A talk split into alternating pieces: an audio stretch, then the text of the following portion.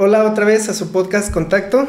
Como todos los episodios lo digo, estoy muy contento, estoy muy emocionado. De hecho, estoy nervioso de tener aquí conmigo a Jase. Jase, ¿cómo estás?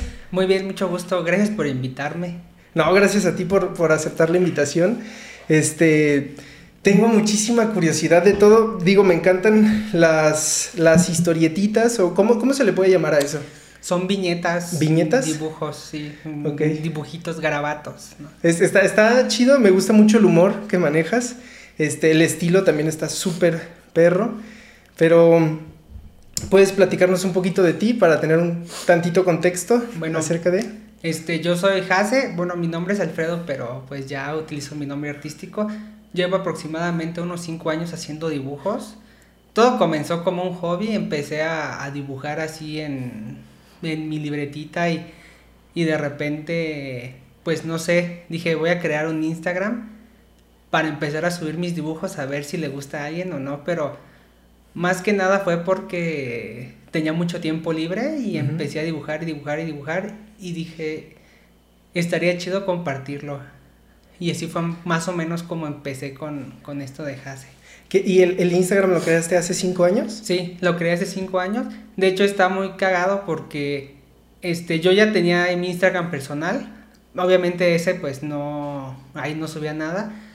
Pero yo a veces, este, había momentos en los que yo compartía viñetas. Esas viñetas o dibujos eran de otras personas, que era como para, de, para demostrar cómo me sentía yo. Y hubo un punto en el que subía viñetas casi cada semana de, no sé, de otros dibujantes. Y de repente me empezaron a pasar cosas y yo buscaba viñetas como para subirlas yo a mi a mis redes sociales, a mi Facebook, a mi Insta, pero no encontraba sobre el tema que yo quería. Entonces fue que yo empecé a dije yo pues pues sé dibujar dos tres, o sea, no era tan como tan experto, pero fue como que dije, aquí hay un área de oportunidad y empecé a hacer dibujos. De hecho, mi primer dibujo lo hice una vez que estaba yendo a buscar trabajo.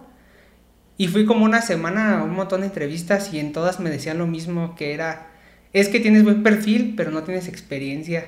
Y mi primer dibujo creo que fue algo de, de que es eh, de un monito buscando trabajo que decía, para poder tener trabajo necesito experiencia, pero para poder tener Experiencia. necesito un trabajo. Entonces fue como empecé con ese tipo de cosas y desde que subí el primer dibujito y no tenía nada de seguidores, de repente el primer día 50 likes y tenía como 3 seguidores, pues entonces fue como, ¿qué pedo? Y ya empezaron a como a subir poquito a poquito y como que sí me emocioné y dije, pues voy a seguir haciendo esto. Ok. ¿Y, ¿Y cada cuánto subes viñetas? Este, el primer año subía dos dibujos al día. O sea, dibujaba, hacía dos, pero obviamente nada más los, los hacía a lápiz Ujú. y no los hacía como salieran. Si salían feos, si salían bonitos, los subía y subía los dos al día. Pasó el primer año y empecé a crecer, pero empecé a mejorar un poco ya en el dibujo porque dibujaba mucho todos los días. Ajá.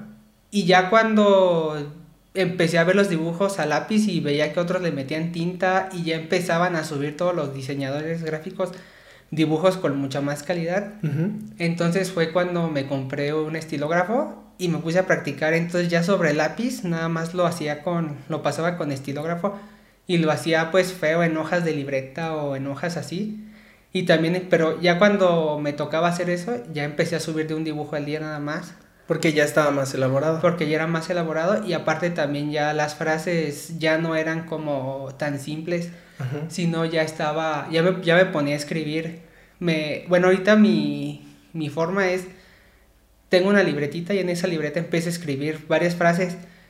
Y si en un momento dado quiero subir este, una frase en especial, como en algún día, no sé, festivo, como Ujú. el 15 de septiembre, pues subí un dibujo alusivo al 15 de septiembre, ¿no? Y ya tenía mis ideas, ya nada más busqué mi libreta y vi más o menos qué, y ya. Ok. O sea, tienes, tienes ya como ideas armadas y depende de lo que quieras hacer, es lo que vas buscando para poder Ajá. subir. Ok. Normalmente tengo las frases, lo primero que tengo son las frases.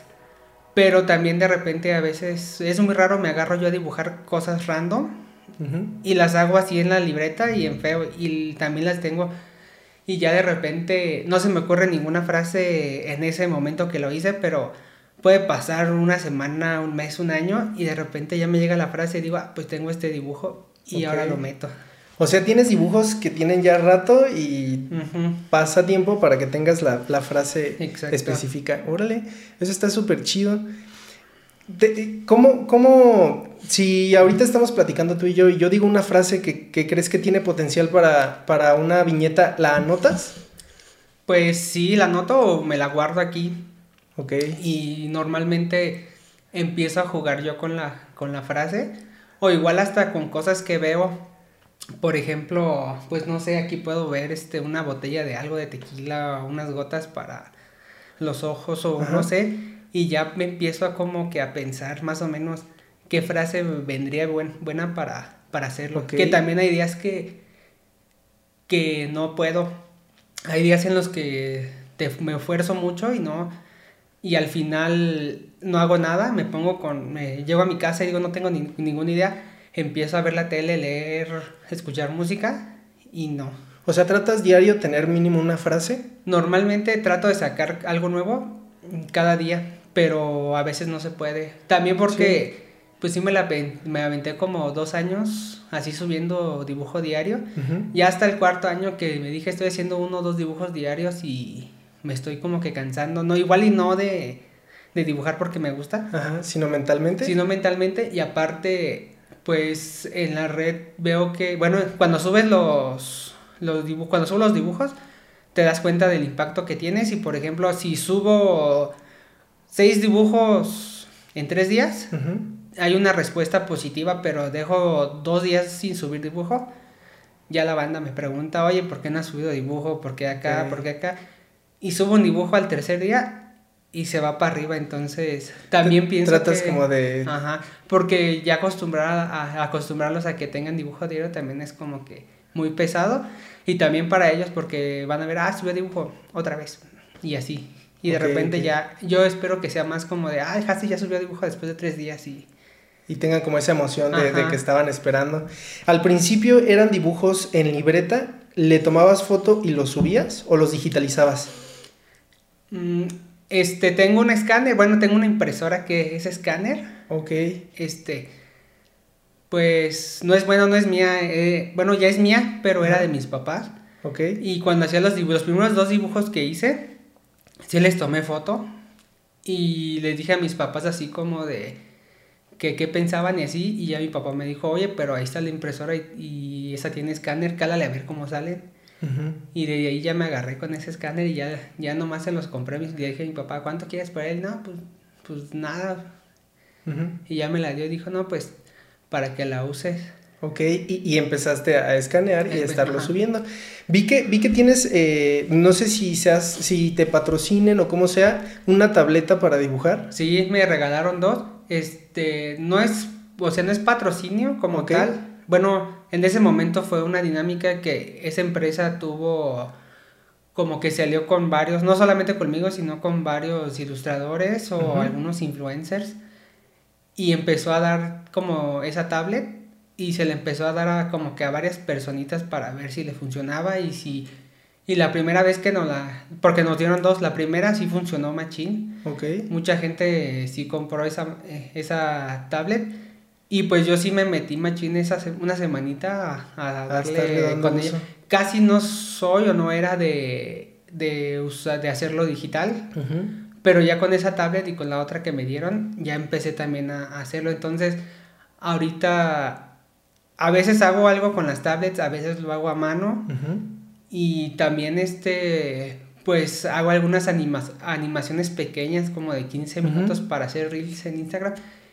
Y también me ha funcionado y esas las hago a veces con el celular, la compu y eh, así rápido. Ok, pues sí se ve, se ve o sea, yo no, no, sé bien cómo sea tu proceso para, para, hacer los reels o las animaciones que vas subiendo, pero, o sea, yo no tengo nada de idea de eso, pero se ve complejo.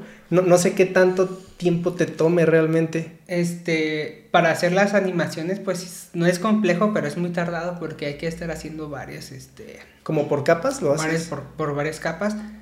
A veces agarro algunos filtros que ya tienen algunas aplicaciones, pero normalmente sí hay que estar haciendo capa por capa E igual a veces sí me, me- creo que la más larga fueron como de 150, 152 manches. imágenes para hacer 15 segundos así rápidos.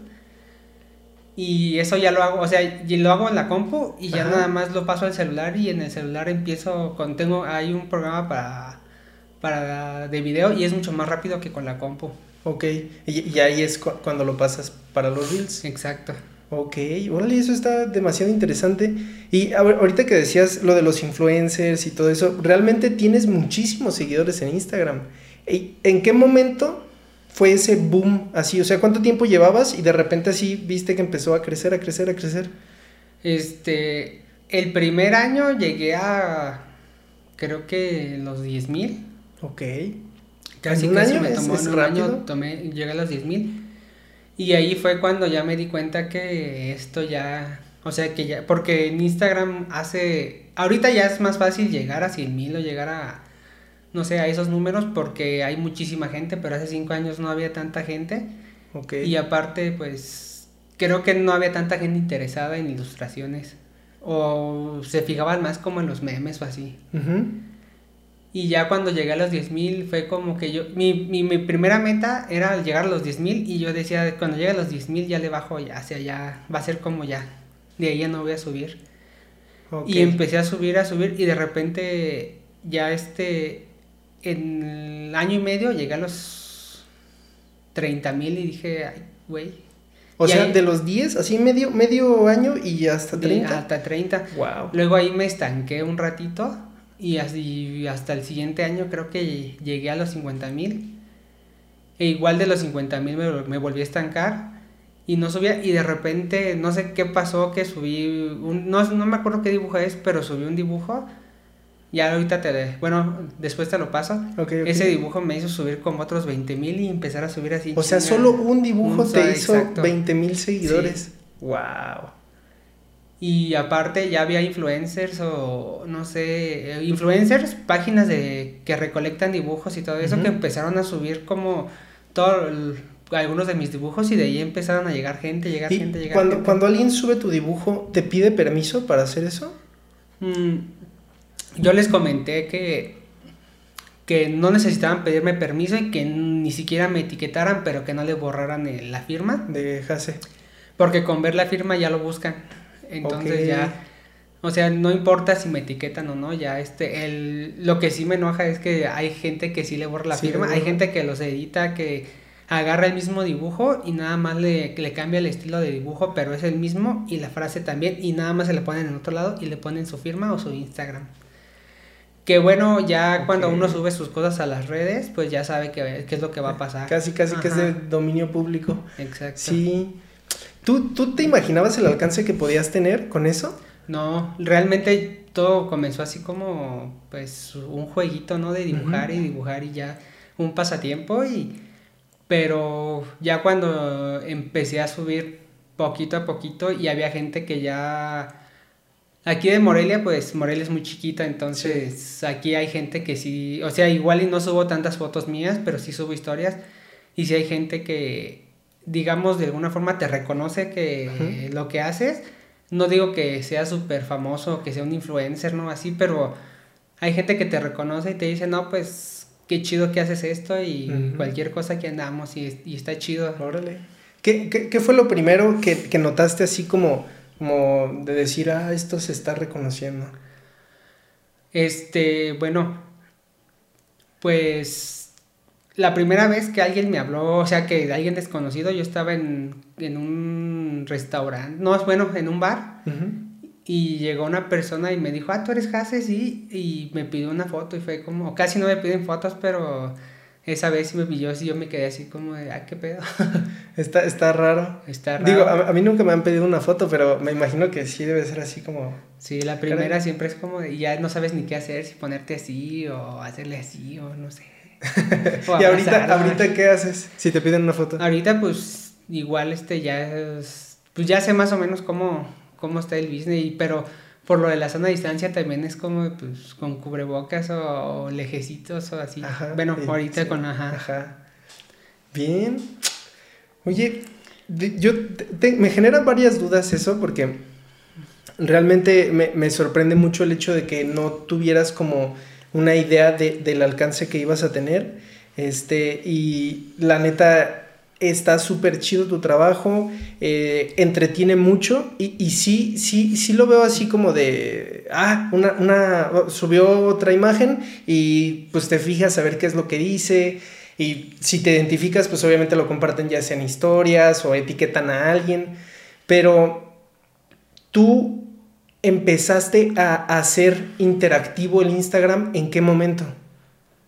Este, bueno, yo desde siempre, desde que empecé, ya había gente que me hablaba y que me preguntaba cosas o que me decía. Antes, eh, bueno, antes para mí era más fácil como interactuar con la gente porque antes me pedían, no, haz un dibujo de esto, ¿no? Y yo, Simón, y lo hacía. O hacía dinámicas de, mándenme frases y, y hago dibujos y le pongo su nombre, ¿no? O así, o los etiqueto y así voy haciendo y así lo iba haciendo. Pero de repente llegó un punto donde ya no podía hacer eso porque llegaban así, o sea, llegaban un montón y, y luego así, normalmente hacía 10 o 11, decían, no, es que, ¿cómo solamente esos? Entonces, porque somos un chingo y, y, todos queremos, ¿no? Y es como que ya empecé a dejar de hacer eso. Pero normalmente me hablan para pedirme consejos como si yo supiera todo, así de, no, este, terminé con mi novia o me engañó mi vato, ¿qué hago? O engañé a mi vato, pero no le quiero decir, pero, o sea... ¿Y si, y si les respondes? Sí, les, les doy una opinión sincera. Hay gente que se molesta y hay gente que sí lo toma bien o, lo, a veces también, no se los digo tan serio a veces, a veces se los digo así como con broma o así. Normalmente cuando lo subo historias pongo como que doy consejos y hay gente que llega y te dice como de, si vas a decir esa mamada, pues mejor no digas nada y es como de, güey, esto es puro mame y, y al final este, pues digamos que es como un mini show o un show y si no te gusta, pues uno no lo veas. Sí, sí, sí. O sea, eso es lo primero. Lo otro es que pues tampoco es como que yo tenga toda la verdad de todo, que yo pueda darles consejos y que les vaya a ir bien o mal. Porque también uno, yo en mi caso, puedo dar consejos, pero hay cosas en las que aconsejo a algunas personas, pero cuando me toca a mí o me tocó a mí, yo lo hice diferente y es como de también. Ok, como decir, es que es, que es, es, es complicado todo eso, pero es que la gente se identifica muchísimo con, lo que haces. Entonces, pues sí, sí siento que la gente te tenga como cierto cariño y diga, ah, me pasó esto, déjame le pregunto a Jase, o ven una, una viñeta o ven una historia y dicen, ah, oye, fíjate que aparte de que lo haces súper interactivo y siempre tienes como estar poniendo encuestas, preguntas, entonces la gente te va teniendo, o sea, ya eres amigo de las personas y la cosa es que tú no conoces a esas personas. ¿No te pasa que alguien llega, te saluda y te habla súper familiar? Sí, cuando antes, no sé si recuerdas que había un bar que se llamaba La Inmune aquí en Morelia. Yo siempre iba ahí y siempre publicaba que iba ahí, pero porque decía, no creo que, vaya gente o así. Igual y no iba la gente porque yo estaba ahí, pero sabían que yo estaba ahí, ahí. Y había gente que iba de, pues iba todos los sábados o los miércoles como yo. Entonces ya llegaban así como de, ¿qué pedo? ¿Cómo estás? Y chela, y no, tú eres Jase Simón y vente a mi mesa y vamos a cotorrear y una chelita o algo así. O empiezan a contar y me dicen, ah, este, ¿sí te acuerdas de mí? Y ya decían, no soy el que te contesto, ya, no mames, que ya es como, ¿qué te pa qué? ¿Qué pasó? ¿Cómo te fue? Y así. Y entonces, la neta está chido porque yo casi no casi no me llevo con tanta, bueno, no me llevaba con tanta gente, casi tenía mi círculo de amigos muy cerrado. Y con esto como que me empecé a abrir más también y a conocer varias bandas de todos lados. Conozco gente ya que no podría haber conocido de otra forma y me siento como que como que está chido, ¿no? Igual y ya no no es como de ah, es súper famoso o así, pero sí es como de, me gusta lo que haces y está chido y échale ganas y, casi no hay banda que se enoje o que sea como hater, no sé. O sea, sí hay gente, pero es muy poquita. Pero no me ha tocado así gente mala onda. ¿Y, eso te afecta? O sea, si lees comentarios o mensajes directos así de gente tirando odio, ¿te afecta? No, me da risa, los comparto a veces. Ok, ¿con todo y usuario así? No, sí los, los borro porque también hay que, bueno, no hay que ser también culeros. Ok, ok. Digo, porque hay gente, ves que hay diferente tipo de, tipo de gente que te molesta. Hay gente que te molesta, no sé, porque algo no le gusta. Hay, por ejemplo, muchas que son muchos hombres que porque yo haga o yo en mis dibujos demuestre mis sentimientos que en algún momento me rompieron el corazón y me sentí mal y le rogué a alguien y ellos te dicen, no, un hombre no debe rogarle a nadie, un hombre no debe llorar, un hombre no tiene que estar diciendo esto. Nos haces ver como, no sé, como niñas te dicen, ¿no? Y es como de, o sea, un hombre puede hacer eso y, claro. un hombre llora, un hombre puede demostrar sus sentimientos. Un hombre, una persona puede rogarle a alguien, igual no está bien, pero eh, yo creo que todos en algún momento le rogamos a una persona. Sí. E igual alguna vez nos tocó una persona que nos rogara. Entonces, pues siento que, no sé, como que ese tipo de gente, no sé si se identifica con eso y le molesta o simplemente no sé, están un poco cerrados a, todo ese pedo. Sí, pues es, no sé, no sé qué tipo de personas sean ese tipo de gente, pero la neta es que todos tenemos derecho a demostrar lo que sentimos. Hay personas que no quieren, también están en su derecho, pero en lo personal yo soy una persona súper sensible. Digo, si quieres ahorita lloro. no, pero, sí, soy, soy una persona muy sensible y la neta, a mí me gusta demostrar mis sentimientos. Puedo, lloro, la neta lloro mucho si algo así, pues no sé, es como mi forma de desahogo, pero me cuesta mucho trabajo llorar enfrente de las personas. O sea, ahí sí como que me da pena. He tenido varias experiencias. Eh, alguna vez un tío me dijo así como de, hijo, está bien llorar. Y pues yo no estaba llorando en ese momento, que había pasado como algo muy feo. Entonces fue como de, no le tengo miedo a llorar y ahorita no estoy llorando no porque no quiera o porque me dé pena, sino no, no sé, no, no, no tengo como esas ganas, pero es curioso ver que en ciertas situaciones pues llego a llorar por algo y en una situación donde está algo grave, por así decirlo, que, la, la, gente lo sabe, y si no lloras es como de, no, es que estás mal, porque no estás llorando. Y es como, pues ahorita no tengo ganas de llorar. Es que, bueno, yo, por ejemplo, también soy así, pero por ejemplo, yo a veces me lo guardo, o sea, sí, no, no siento ganas de llorar en el momento, pero es como que ya pasó, ¿no? Y están todos ahí y tú estás ahí nada más apoyando, no sé, o viendo o esperando algo. Y ya cuando todo eso se calma, no sé, te vas a tu casa, te acuestas y ahora sí, ahí. A llorar. sí. ¿Y, el, hecho de hacer las viñetas te ayuda a, a liberar un poco de las cosas que te van pasando? Sí, normalmente la mayoría son experiencias que me han tocado antes. Yo siento que, que, igual en el momento cuando me están pasando no, no, lo voy a dibujar y no lo voy a hacer porque, no es un lo problema. porque, ajá, porque no lo he superado.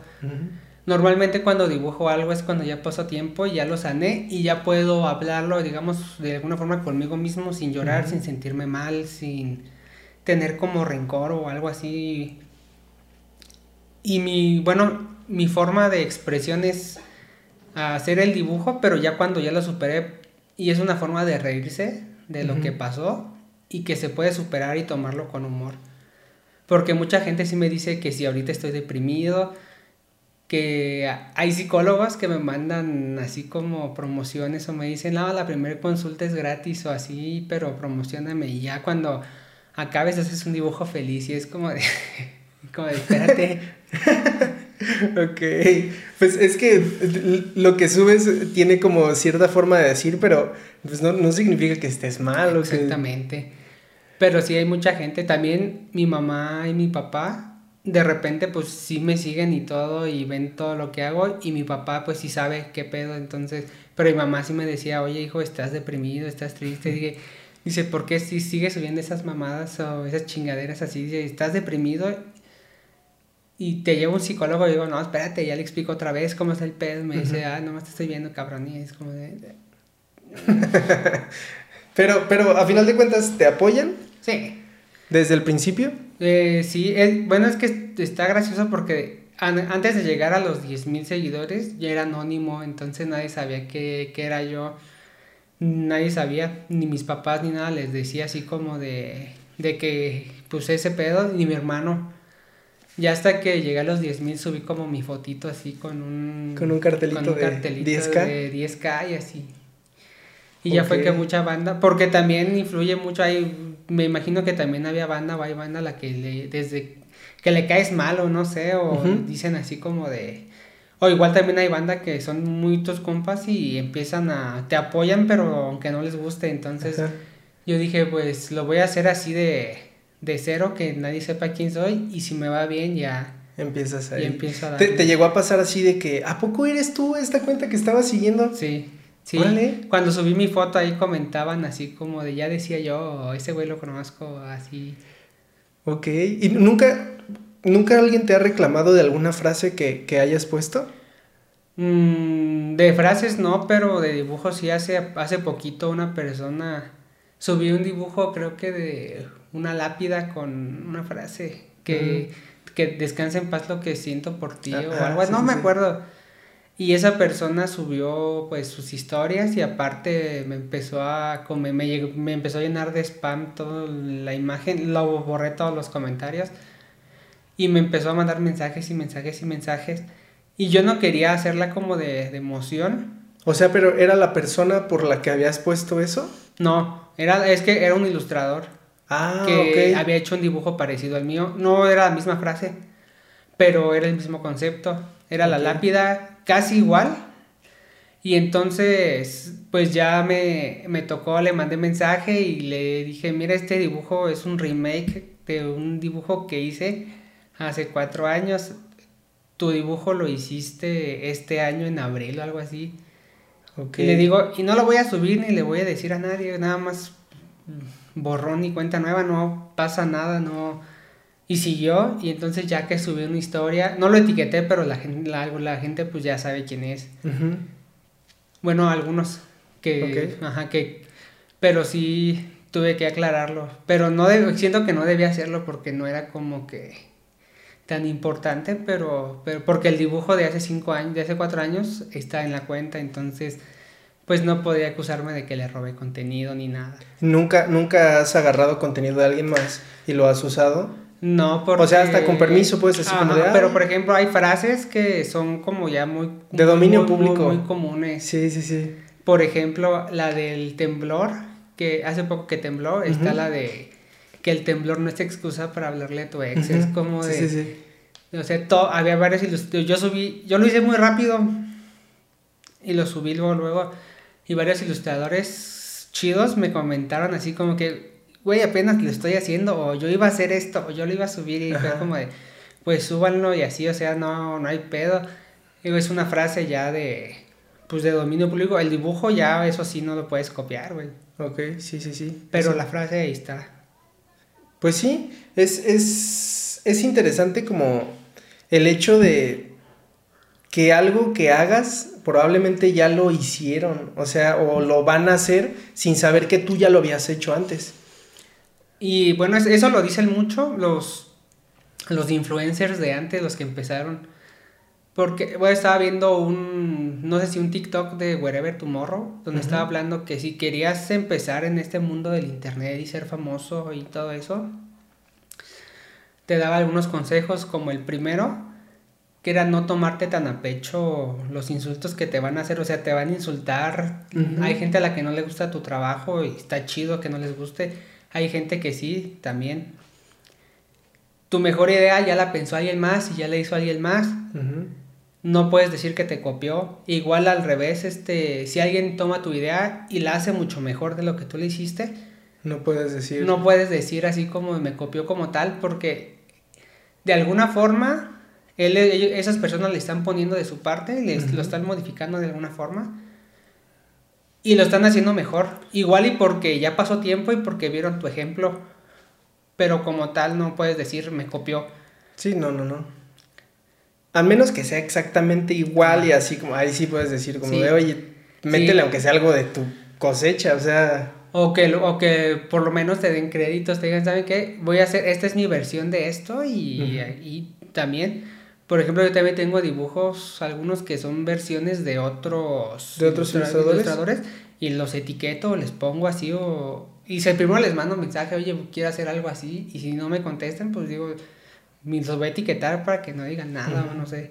Y hay, hay bandita que sí te conteste, no, todo chido, hay bandita no, la neta no, y pues también lo, lo respetas. Lo respetas. Ok. ¿Qué, ¿Qué tanto peso positivo y negativo tiene tener una cuenta tan grande? Pues lo negativo es que digamos ya tienes una responsabilidad más este social, ¿no? Ya no puedes estar haciendo como como ciertas bromitas que no van o ciertas hablar de ciertos temas, o sea, puedes hablar de ciertos temas, pero no puedes empezar a burlarte de cosas que no están chidas, que no o darles ideas a la gente de hacer ciertas cosas, ¿no? Igual también hablo por los los que se vendieron para algunos partidos políticos también, este, ¿Te llegaron a ti a ofrecer? no, ¿No?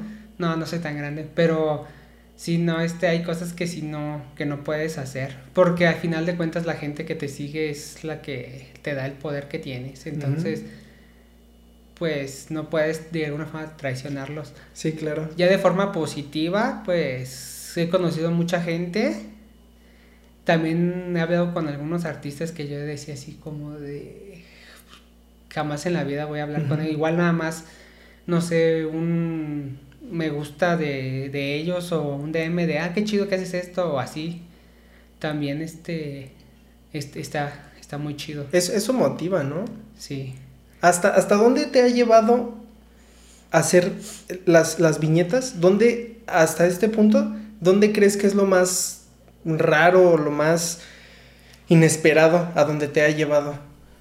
Bueno, lo- la primera vez que, que llegué así como, como que, que, no sé, que tuve como algo que según yo no merecía es cuando vino el Sabino. Ujú. Entonces hicieron una dinámica de, no sé, tómale una foto a tu boleto con algo y te, regalamos un meet and greet para ti y para otra persona. Entonces yo, hice- yo hice un dibujo del Sabino y lo subí y luego luego me hablaron me dijeron así como de, no, pues luego luego ya, ya ganaste, ¿no? Y así de, y así de, ah, y ya fue cuando conocí al Sabino y fue como, pues estuvo chido la neta. ¿Y, y sí cruzaste palabras con él? Le todo? regalé el dibujo y todo y nos, nos juntó a varios, éramos unos siete, ocho personas, ahí estaba el Tavo. Ok, saludos, Tavo. Este, sí, ahí estábamos y pues nos echaron un cotorreo, nos platicaron más o menos de su historia. Si traían, si traíamos regalos, pues se los dimos del dibujos y todo, y ya cotorreamos. Y ya luego, pues, no sé, sí le gustó su dibujo, estuvo, estuvo chido. Esa fue la primera vez que como que, eh, sentí yo que, que fue una gran ayuda.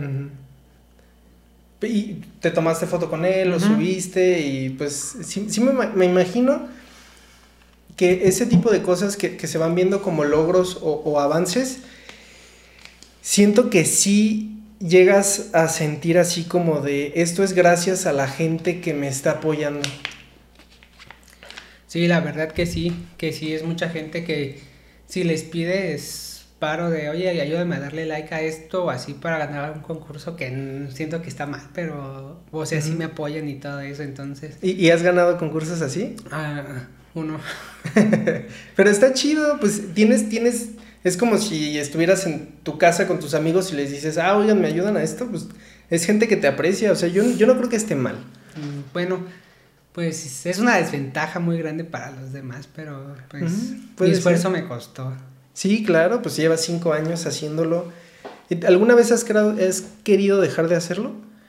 Mm, no, porque normalmente siempre, o sea, es casi siempre que no tengo nada que hacer me pongo a dibujar, entonces es como mi forma de desestresarme, ya que lo comparta o que lo haga ya más, a- o sea, no, no dibujo pues a, man- a mano y así. Y ya cuando me gusta uno de los dibujos para subirlo, ahí sí ya lo agarro, ya lo vuelvo a hacer y lo hago a tinta, lo escaneo y lo subo. Pero sí, me he tomado de descanso. Lo máximo que me he tomado de vacaciones han sido dos semanas, así que, pero que digo, no voy a dibujar nada. Y estoy así como con la desesperación de quiero dibujar, pero no. ¿Quieres descansar? Ajá, Ok. debo descansar. ¿Y cuando sales de vacaciones? Hago, por ejemplo, si me voy, no sé, seis días de vacaciones, ya tengo anticipado los, Los seis- los seis o cinco dibujos para verlos subiendo. O puedo dibujar en una libreta que, que tengo y en lugar de escanearlos, pues me voy a algún lugar bonito de ahí donde estoy y ya les tomo fotos. Incluso aquí en Morelia también. Si no quiero escanear y me salgo con mi libreta, dibujo, no sé, salgo con mis amigos y no sé, de repente paso por un lugar bonito, agarro mi libreta, este dibujo no lo he subido, lo pongo, le tomo foto y vámonos. Ok. Órale, y ya, o sea, sale como de fondito. Ajá. Y, ok. Por ejemplo, la catedral, las tarascas, el acueducto. ¿Te gusta Morelia? Me, me encanta Morelia. Casi no he salido de... Bueno, he ido, pero a como más a pueblitos. Ok. Creo que las únicas ciudades grandes a las que he ido es San Luis, Guadalajara, Ciudad Victoria y. Guanajuato. Ok. ¿Y de esas sigues prefiriendo Morelia? Guadalajara me gusta más. Sí, Guadalajara está, está muy bonito.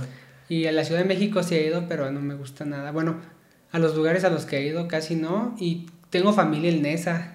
Ok. Y he ido a Nesa, pero no me siento muy cómodo ahí. No, o sea, sí que igual con, la igual con la familia está chido andar, pero... Pues ya conocen y te sientes seguro de que, pero Sí. para andar solito Pero para... en esa está pesado, pero sí. Y, o sea, de- ¿preferirías vivir en Guadalajara o aquí en Morelia? En Guadalajara. En Guadalajara. me gustaría más. Pero Morelia también me gusta mucho, entonces siento que, pues es que aquí estoy en casa, está mi familia y todo. Los lugares a los que voy casi siempre son los mismos.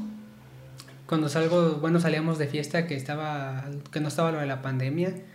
O los lugares a donde me gusta ir a comer, pues ya, ya tengo como mi ritual, ¿no? De, de un día, de un día que yo diga, este día es para mí y aunque no salga con nadie, puede ser que me salga, no sé, un sabadito y no se me vaya a la plaza, me compro un gazpacho, camine, voy a comer, no sé, maquis o algo así del centro. Una amiga tiene un bar, voy y me echo Ujú. una chelita y ya me voy a mi casa. Ok. O sea, sí disfrutas realmente el centro de Morelia. Sí, o sea, sí, y no sé, ¿a ti nunca has salido así tú solo a, a di- que digas voy a comer algo? O no sé, con, Mm. así como contigo mismo. Sí, sí, sí, sí. Mucho, de hecho, me gusta mucho, pero fíjate que mi, mi parte favorita del día, en cuanto, bueno, me gusta mucho comer, evidentemente se nota, y, y mi parte favorita del día en cuanto a comida es el desayuno. Y yo disfruto muchísimo ir solo a algún lugar donde vendan sincronizadas, tortas o así, y, y Unos comer chilaquiles. unos chilaquiles, está riquísimo. Pero fíjate que a mí no me gusta tanto el centro de Morelia.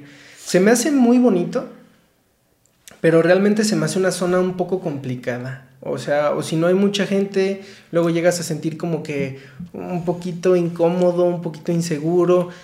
Una vez este, fuimos a la Plaza de la Tecnología con mi novia y un vato nos estaba siguiendo adentro. Y cuando salimos, nos fuimos hacia el estacionamiento, porque habíamos dejado el carro en un estacionamiento, y el vato iba y ya fue así como de meternos al estacionamiento y así como de a ver quién está ahí, salir, de repente el vato ya no está, así hay que agarrar el carro y vámonos. O sea, ese tipo de cositas que me han llegado como a pasar, no me quitan el gusto por Morelia o por el centro de Morelia, pero sí hacen como que un poquito luego incómodo el hecho de estar ahí y no sentirte seguro.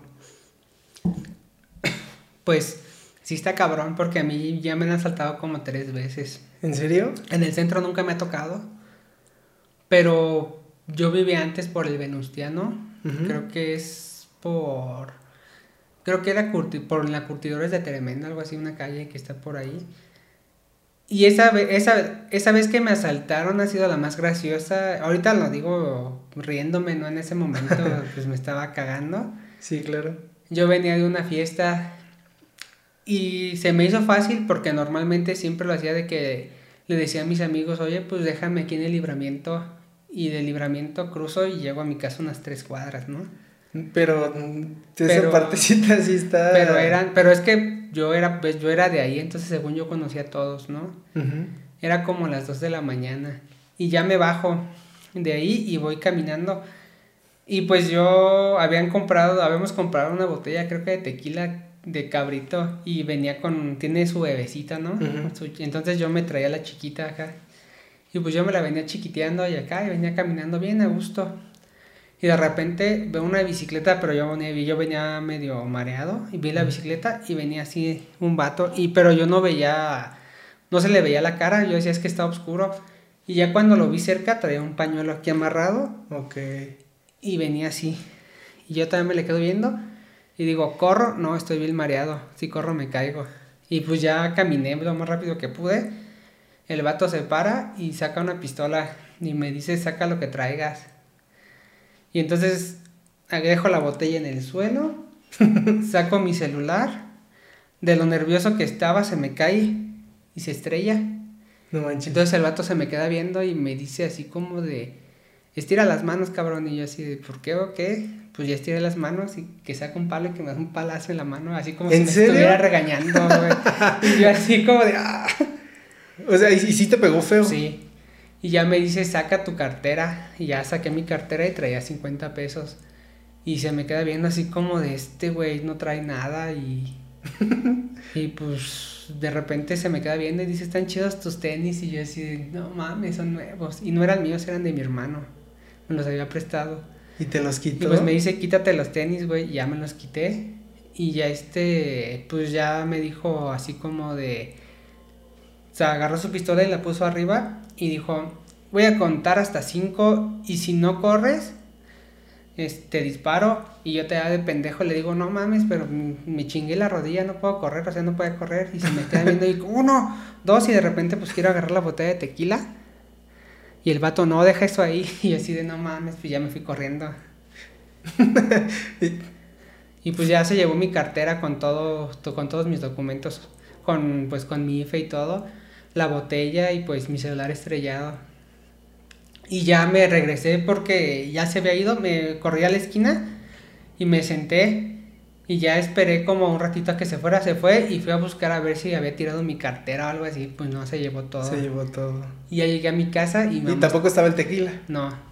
Llegué a mi casa y mi mamá estaba en la puerta.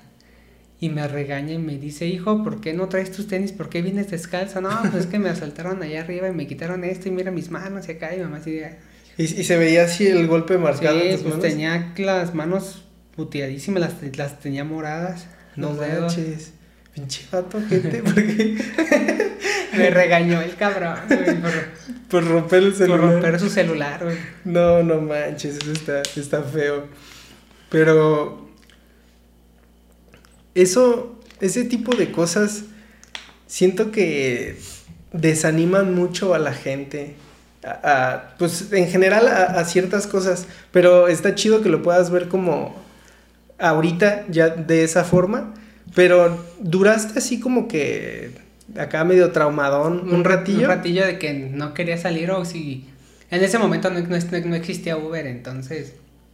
También le tenías miedo a los taxistas porque... Sí. Había, o sea, no quiero decir que todos, pero sí había taxistas que, que te veían pedo y te sacaban las, te sacaban el dinero, te cobraban de más.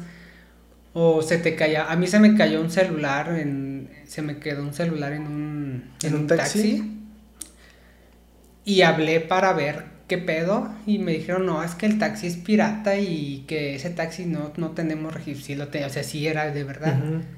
Pero se clavó. Pero se clavó el teléfono. Y ya le, o sea, le marcábamos y le marcábamos y lo apagó el cabrón y le quitó el chip y ya. Pues ya no se podía marcar. ¿Eso Y- hace cuánto tiempo fue? Eso fue hace como, bueno, eso fue hace como dos años y estuvo muy cagado porque una semana antes a un amigo mío se le quedó su celular en un Uber Y se lo regresaron. y el güey del Uber le marcó y le dijo, ¿sabes qué, güey? Tengo tres viajes pendientes, güey, ¿sabes? Este, pues te man... Ese, ese día fuimos a llevar a la prima de un amigo a su casa y ya nos regresamos al bar a- otra vez a seguir pisteando. Entonces ya el vato le marcó, le dijo, ¿sabes qué? Pues tengo tres viajes, güey. Este, después de los tres viajes te lo, te lo llevo. Si paso cerca, te lo llevo al bar donde estás. Y llegó el vato y le, le marcó, le dio su celular y le dijo así como de ten más cuidado y esto y esto y esto. Y ya le dieron la propina, le dimos propina al.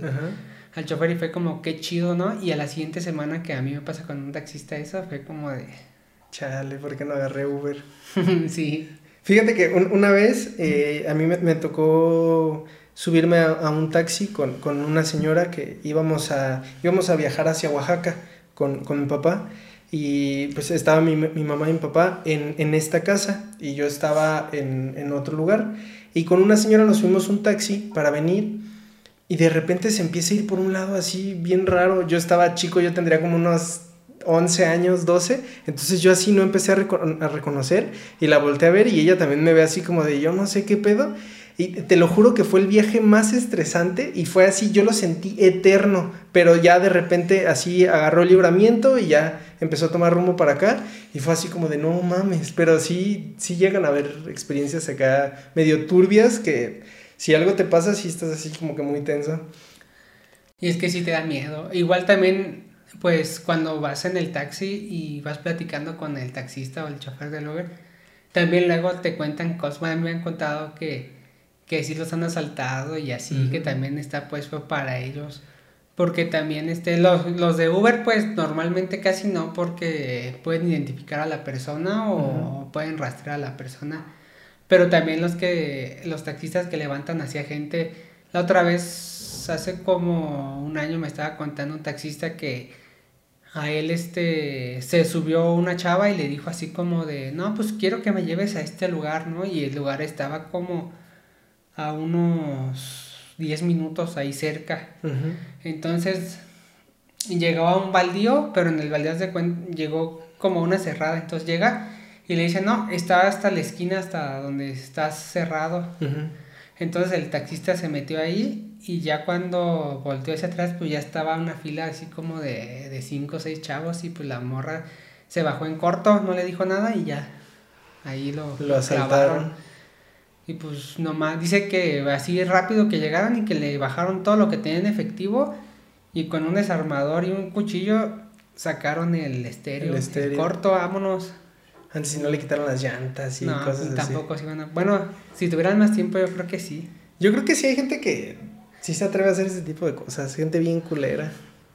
Pero ahorita hablando así como de experiencias así negativas, ¿eso te, te ayuda ¿Has, hecho ilustraciones o viñetas de, ese tipo de situaciones? No, no las he hecho, pero porque siento que no va como tanto al... Porque me... Tengo es que como, sí está como muy oscuro, ¿no? Y tengo como más ya mis temas más, este... Tengo como mi tema ya más o mi estilo más definido. Casi no me meto, casi no me meto en tanto en eso, ni tanto en política, ni no sé en ciertas cosas que tampoco es como que sean de mucho de mi interés también. Ok. De repente sí saco algún chistecillo diferente, pero me enfoco más en las relaciones de personales. Ok, eso, eso está interesante, pero ¿tienes, ¿tienes algún tema en específico que te guste más? Pues un tema en específico, pues es lo de las relaciones, los rompimientos, cuando te rompen el corazón, cuando le rompes el corazón a alguien, porque no sé, siento que es, este, aunque sea muy repetitivo, hay formas muy creativas de hacerlo. De hacer, sí, claro. Hay gente muy creativa para terminarte, hay gente muy creativa para hacerse la víctima, o sea, te sorprenden. Eh. Tengo un dibujo también donde dice que si me das la oportunidad de volver, prometo ser más creativo para, para ah, hacerte la vida imposible. Entonces, entonces es como por, por mensaje, ¿no? Ah, no, no me acuerdo. No, es otro. Ok, ok. Es que yo el que ubico ahorita es el de un monito que está así con el celular y dice como, como una frase. No, ese es el de ojalá te debiera dinero, ¿no? Algo así. Ah, sí, para que te, te acordaras de mí, algo así. Sí, ese está muy chido. También es que tengo muchas historias de amigos y de personas que le prestaron dinero, le dieron dinero a sus parejas y cuando terminan se desentienden. O sea, ya es como de, no te voy a pagar y... Pues es que cuando tú les prestas dinero a tu pareja, te confías en ella o en sí, claro. Cuando tienes una pareja en general, aunque no le prestes dinero, pues te estás confiando completamente en esa persona. o sabes que te voy a dar esto porque me nace, ¿no? Pero ya cuando terminan, no sé, creo que no sé, como que el resentimiento les gana y aunque tengan el dinero para devolvértelo, no te lo van a dar porque van a decir, voy a estar ahí para que te acuerdes de mí, culero. sí, claro. ¿Alguna vez te ha pasado una situación que dices, no manches, de esto voy a sacar una viñeta? Con, no sé, con lo de las chamarras o a que se, ro que se roban, no sé. No se roban, pero que tú les prestas a tu ex o así y ya no vuelven. Ahí también tengo una viñeta de eso También este Y tengo- esa es una experiencia Ajá, tuya. Es una experiencia mía. También tengo un dibujo que dice que casi andábamos, pero me chingué la rodilla. y es una historia verídica. Yo en la universidad estaba enamorado de una chava. Pues empezamos a salir y estaba todo chido, ¿no? Y de repente me, me chingué la rodilla y empecé a engordar machín. Porque no hacía ejercicio, me la pasaba acostado, caminaba a veces con bastón, a veces tomaba medicina para el dolor, me daban cosas que pues, me engordaban. Y de repente ya la empecé a ver, a sentir como indiferente, como que no sé, como que ya no le gustaba o no sé. Y un día así platicando así entre amigos, me dice, oye, este, ya te van a operar de la rodilla. No, no, sí, como en un mes o dos ya está. Y me dice, y cuando te operen de la rodilla, ¿vas a volver a estar flaco? Y yo así de... "Ah". Empezó a afectar eso. Y ya dije así como de, sí. Pero ya no pasó nada, ya fue como de, pues, no, me operaron, pero no, no volví a enflacar porque, pues, me aventé unos meses en cama y ya como que prefiero andar con otro güey y así. Y entonces ahí se quedó la historia de... de ¿Y, y cómo fue que se te ocurrió la frase? Pues fue ahí, o sea, eso pasó en la universidad y yo empecé a dibujar mucho después. Entonces yo me acordé de eso y empecé a ver así como de... Porque me iban a operar otra vez de la rodilla porque no había quedado bien. Entonces dije, estaba en ese momento donde iba a estar una semana incapacitado porque me iban a operar y no iba a poder dibujar, no iba a poder hacer nada. Entonces me, me puse a hacer varios dibujos y ahí salió ese. De íbamos a andar. Íbamos a andar, pero me chingué la rodilla. Esa, esa frase está súper chida. Pero cinco años son muchísimos dibujos. Muchísimos. ¿Tienes uno que sea tu favorito? El del astronauta. Creo que me lo, ta- me lo tatué aquí. No Es este. manches, está súper chido. Ese fue como que con el que llegué a los 10.000. Ese fue el que, Que te me- impulsó que me- hasta que los me impulsó 10 hasta los 10.000. Y- Fue de los primeros que se hicieron como medios virales. Entonces, pues siento, aparte de que me gustó mucho, siento que fue como. Como realmente nació Hase. O sea, porque antes me lo tomaba a juego y ya cuando llegué a los 10.000 y tenía este dibujo, fue como de. Esto ya va más serio. Ok, esto ya va para... ¿Y por qué, por qué decidiste ponerte Hase? Porque, bueno, ese es, no sé, este, Jorge o Alfredo no, no me gustaban y aparte quería Ok. que fuera anónimo. Entonces, tengo una amiga que me decía Jase porque mi nombre es Jorge Alfredo Sánchez Escobar, entonces las primeras letras de cada, de mi nombre, Hacen hacen Jase. Entonces ahí fue cuando, cuando me dije, no, pues me voy a poner Jase. Y Para ya, que no sepan quién para soy. que no sepan quién soy, que todo sea anónimo. Ok. ¿Y ahorita ya tu círculo de amigos te dice Hase? Sí. Ok. Se- de hecho, se me hace muy raro, pero normalmente a mí nunca me han dicho por mi nombre, siempre me han dicho por mis apodos. Desde que estaba en la primaria, como tengo un gemelo, pues me decían el gemelo, el geme, no sé, varios apodos. Ok. También en la secundaria, pues me decían Sánchez o gemelo, no sé, o también varios apodos. Y en la prepa me pusieron un apodo que se me quedó durante todo, toda mi universidad y prepa, que era Shocker, que el por ciento guapo. ¿Y eso por qué te lo pusieron? Que porque estaba bien güero, así. Pero es- está chido. O sea, sí, y ya este, cuando empecé a hacer Hase, ya todo el mundo se olvidó de, de mis apodos y ya Fuiste fui Hase. Fíjate que eso de los apodos está, está raro. Porque yo en la, en la secundaria a mí me decían taquito. Porque mm, la neta no, no entiendo el apodo. O sea, sí, sí, lo sí sé por qué, pero se me hace extraño. Hubo una maestra que llegó y dijo, ok, eh, van a pasar al frente. Ah, no, nos puso en parejas. Y dijo, este, le van a platicar a, su compañero su nombre, de qué escuela vienen y qué comida les gusta. Entonces su compañero va a pasar al frente y va a decir su nombre, va a decir de dónde vienen y va a decir la comida que les gusta. Entonces a mí me tocó con Paulo, saludos Paulo, que fue mi mejor amigo toda la secundaria. Este, y ya pues platicando, me acuerdo que me dijo que era Paulo, este, y no sé de dónde, de qué escuela iba y que le gustaba el espagueti. Ya, entonces paso yo y, ya mi compañero se llama Paulo, viene de tal escuela y le gusta el espagueti. Y ya, me siento. Entonces pasa él y dice, mi compañero se llama Noel Patiño, eh, viene de la escuela este, Mundo Educativo y le gustan los tacos. Y ya, se acaba la clase y entonces me dice, ¿qué taquito? Me dice un vato.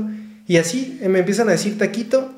Y yo así como, bueno, Pues, taco, me empezaron a decir taco. Ajá, y, y no me molestó, o sea, no, no, no me incomodaba, pero toda la secundaria fui taco, taquito. Y sí, cuando salí de la prepa dije así como de, no mames, esto no se lo va a platicar a nadie y yo no quiero que me digan taco. Así que hay gente que está viendo esto que sabe que me decían taquito y pues pueden decirme taquito, realmente me vale madres. Pero, pero sí fue, sí, sí es curioso como los apodos.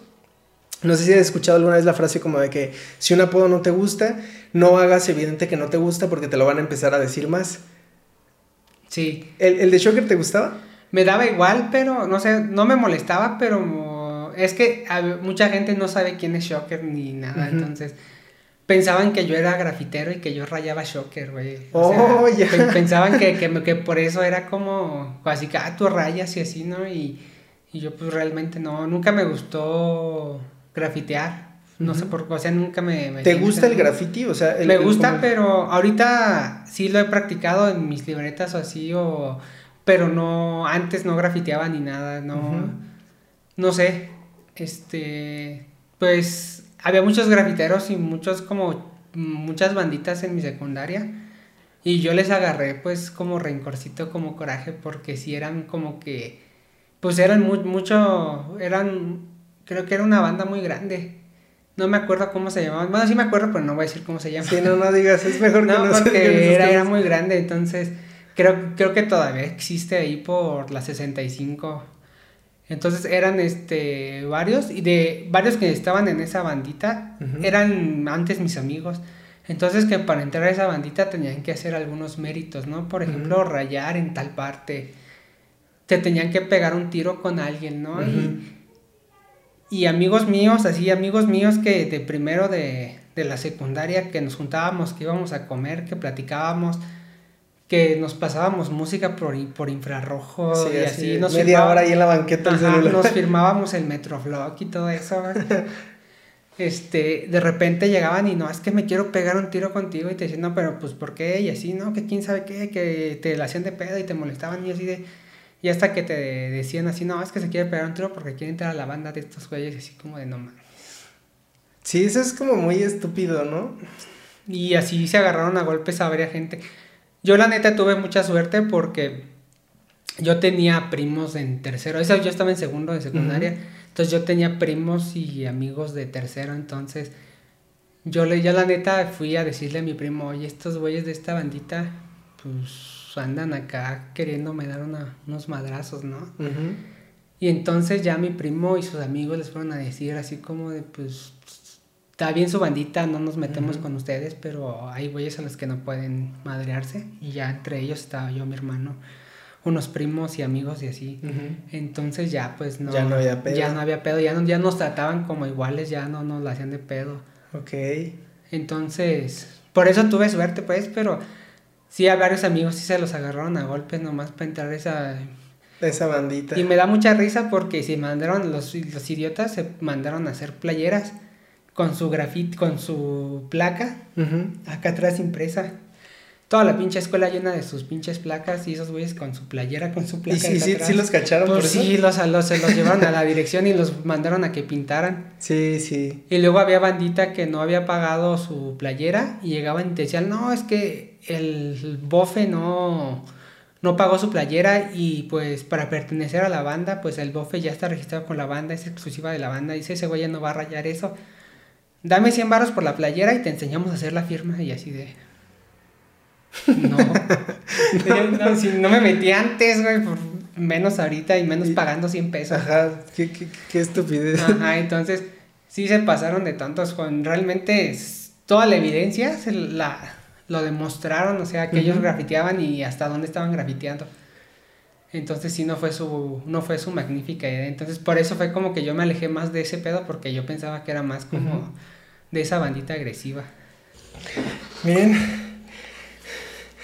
Después de esta pausa, este...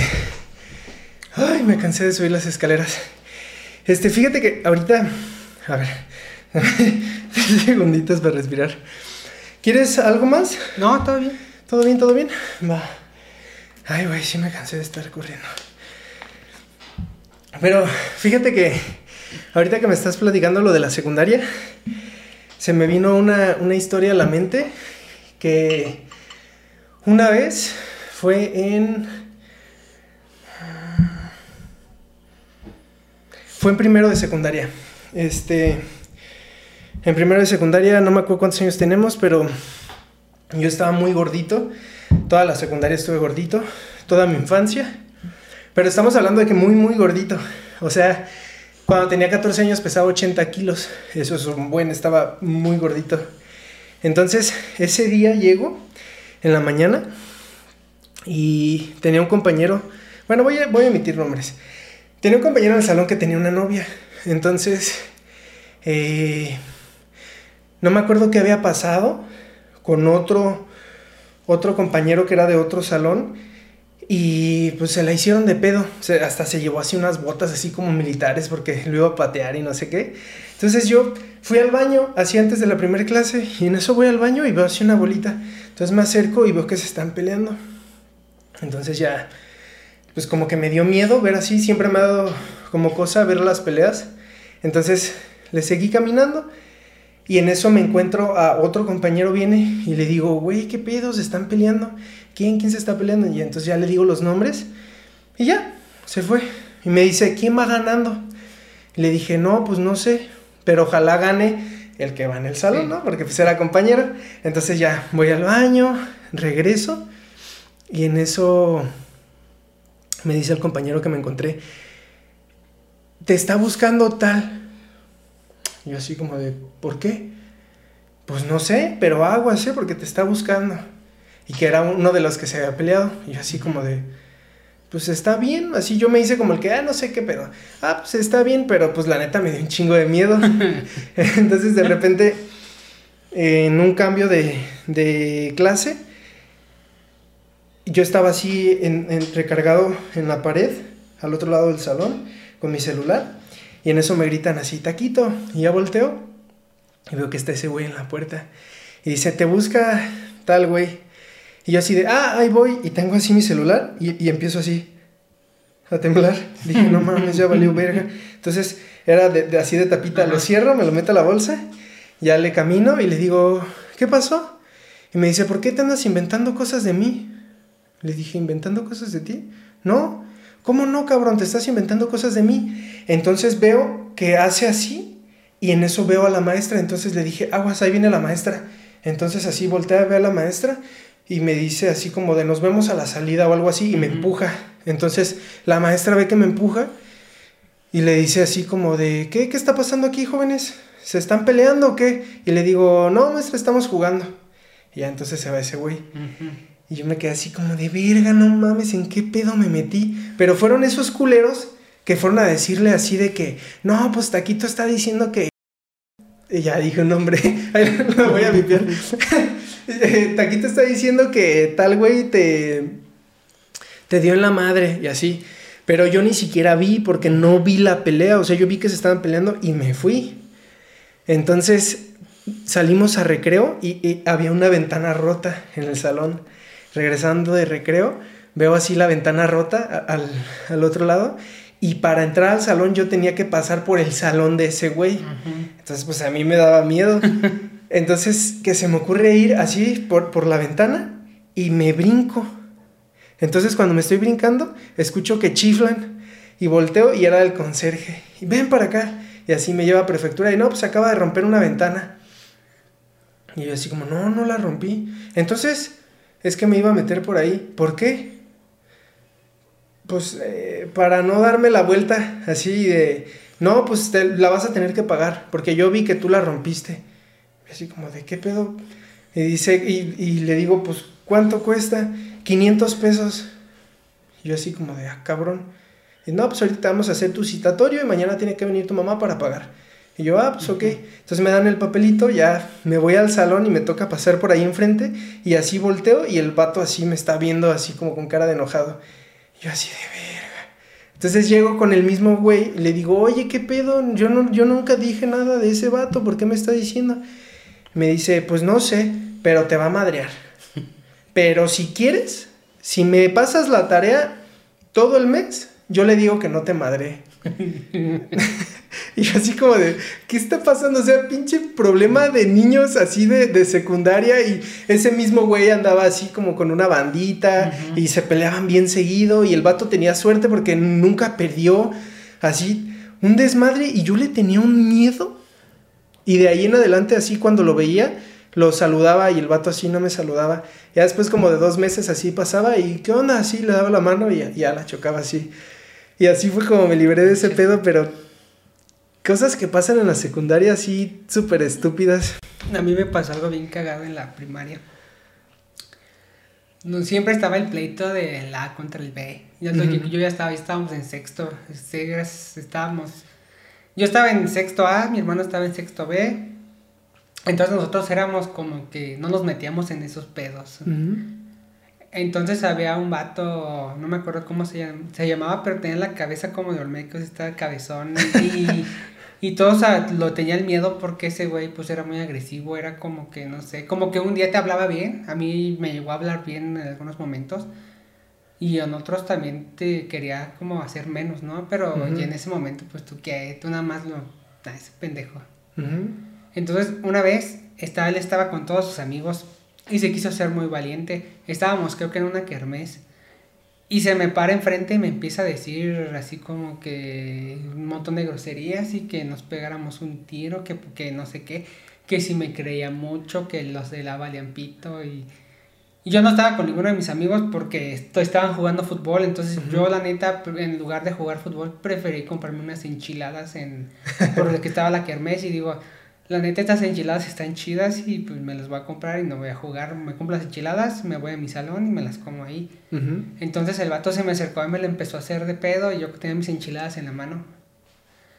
Y no me digas que te las tiró. No, y estaba, no, él estaba con todos sus amigos ah, y así diciéndome cosas y de repente nomás veo que va a levantar el, el puño. Entonces en ese momento pensé, puedo usar las enchiladas para salvarme de esto. Entonces agarro las enchiladas y se las meto en la cara. Sus amigos, en lugar de defenderlo, lo se lo voltearon a ver y se empezaron, a, cagar empezaron a cagar de risa, o sea, ni siquiera se enojaron, así fue como que, como que no mames, estás bien pendejo, ya cuando se estaba quitando el chile porque estaba llorando porque se enchiló los ojos pues y todo el queso y la crema en la cara, cuando se dio cuenta yo ya había corrido y ya me metí a mi salón. Y entonces estaba más enojado porque aparte de que le eché las enchiladas y le enchilé los ojos, sus amigos le estaban, se estaban cagando de risa así como que, como que no mames, ¿cómo vas a dejar que te falte al respeto así y todo eso, no? Sí. Y ya me metí a mi salón y ya este, pues ahí no se podía meter porque ahí estaba la maestra. Y ya salí de clases. Y a correrle. Y yo no, o sea, yo no, la neta yo no me acordaba porque, no sé, como que dije, no mames, este güey no creo que venga a pegarme ahorita me voy a cuidar mañana. Entonces yo iba saliendo ya para mi, para, de la escuela ya yéndome para mi casa. Siento que me dan un zape, pero bien dados es que suenan feo, así. Y volteo y veo que es ese güey y me enojo y digo, me voy a pelear. Pero no sabía cómo pelearme. Entonces yo nomás iba caminando así. Y el vato nomás iba caminando hacia atrás. Entonces nos aventamos como dos metros caminando yo así y él hacia atrás y yo así como que y de repente así como que no no no pasó nada. Fue como el acá de nada más de nos vemos luego perro vacío y ya se va. Y a la siguiente semana pues ese güey andaba diciendo no que me lo madré que no me hizo nada que quién sabe qué más y de repente escucha a sus amigos y dice, sí, güey, le dice un putazo, pero ese güey te aventó las enchiladas en la cara, güey, pues ya, ya lo traían de pendejo. Ajá. Y ya, pues ya me, me la pasé como un mes cuidándome de, y así. De que no fuera y se le olvidó. Ya, ya que estuvieras, ya que me escondió un mes, ya. Pero, ¿qué, ¿qué necesidad de esas personas como de demostrar no sé qué? Porque a mí, a mí me pasó mucho en la secundaria que sí había gente como que me decía cosas como por no sé qué sentirse. Pero la neta, eso está como muy extraño, ¿no? Pues no sé, es que hay gente a la que le gusta estar chingando y Sí. chingando y chingando. Ahorita en internet se nota más. Y hay más gente que chinga porque se escudan atrás de su perfil. De su- sí. de su- y a veces son perfiles falsos o así, entonces también. ¿Te ha pasado que te digan algo y Sí. te metas el perfil a ver así, a ver qué Sí, pedo? nada. O, o hay, hay gente que me manda mensaje que me escribe cosas culeras y me bloquean los cabrones, o sea, o, o sea, me, para que no me meta, para que no diga que son, o sea, hay gente que me dice pinche prieto, o sea, desde que así de, pues, no sé, que estás bien culero, que pinche barba culera y así, o no sé, o de repente pinches dibujos feos, ¿no? O, o pinche mexicano. Hab- De hecho, había una morra de Estados Unidos que se la pasaba chingue, chingue, chingue, que pinches de dibujos feos, pinche mexicano, deberías, deberías no sé qué llevarte a, no sé, la migra, y yo así, güey, no mames, vivo en México, no mames. Así que venga la Ah, mierda sí, hasta no acá por mí. Y- ¿Y cómo, cómo resolviste eso con ella? La bloqueé, güey, porque. Porque ya mucha gente se metía a pelear con ella. y Yo así de que. O sea, igual que mentir a Ujú. mí, que me diga lo que quiera a mí. Pero ya que la. Ya la gente Ya está... la gente que se meta y a pelearse con ella, ya es como de. Ya mejor les evito el problema a las personas. de- Ya de- lo de- bloqueas a la Ya chingada. bloqueas. Yo antes era de los que pensaba que bloquear era como un capricho, una niñería, un es- pero no, siento que es muy sano. ¿Sí? Siento que sí, ah, hay gente que termina una relación y no quieres y no debes ver a esa persona y la tienes en redes sociales. Pues una disculpa no es como tal, o sea, es como una disculpa, pero la neta no quiero ver esto y, Sí. Y te voy a bloquear, pero no porque, no por ti, sino por mí, porque Sí, quiero sí, sí. estar bien. Sí. Y es sano, entonces... Y aparte son tus redes, tú, tú sigues a quien quieres seguir, tú bloqueas a quien quieras bloquear y ya. ¿Tienes mucha gente bloqueada? Ahorita acabo de desbloquear a todos, tenía una lista de bloqueados, pero dije, nada, los voy a desbloquear a todos a ver si me dicen algo, ya los desbloqueo y o algunos ya me meto y también estoy bloqueado, entonces ya. Pero sí acabo de desbloquear a todos los que tenía bloqueados. Pero sí tenía una buena lista. Está, está raro. Yo, te- yo tengo como personas bloqueadas, pero muchas fue así como de pena o miedo, así de que en algún momento dije algo y así, ay no, mejor ya bloqueo. Y quién sabe, yo, no- yo no sé si alguien me tenga bloqueado. Está, Ya, está eh. raro pensar. Creo que hay aplicaciones para que te para que sepas quién te ha bloqueado. ¿Neta? Sí, que estaría buscar. interesante ahí ver. Así de, ay, ¿por qué mi tío me bloqueó? así, mis abuelos me tienen bloqueado. No, ¿sabes lo que me pasaba mucho? Que también empecé a bloquear a algunas personas.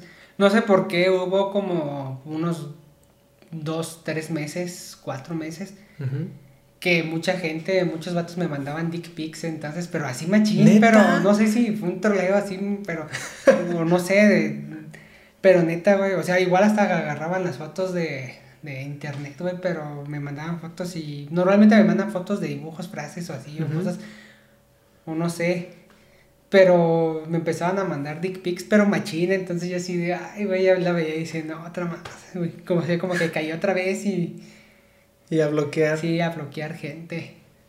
Y hablando de eso, ¿has, has recibido mensajes así como de que no, muchas gracias por ti y tal cosa? Sí, este, hay, hay mucha, mucha banda. Eh, subí hace poco, hice una dinámica donde hice dos dibujos, uno que decía quiere ser mi novia y otro quiere ser mi novio. Entonces, como una semana antes de San Valentín se las mandé y dije, pues vamos a hacer un concurso a ver, que, a ver qué ganas y les dicen que sí o les dicen que no y vamos haciendo un recuento. Pasen sus capturas y ese pedo y mucha gente, a mucha gente, o sea, Igual y me mandaron más que sí, ¿no? Porque pues los que a los que les dijeron que no, creo que no les, no les Igual les daba pena. Ajá. ¿no? Pero sí me mandaron muchas que sí. Ok. Y entonces, y, y hasta hice una publicación y tengo ahí, la tengo guardado, de hecho, casi todas las capturas porque pues siento que está chido. Sí. Contribuir. Y también una vez me tocó, hice un dibujo para que una persona le hiciera una cartulina y le pidiera matrimonio a su, a ¿A su, esposa? a su novia No manches. y lo dejó. sí.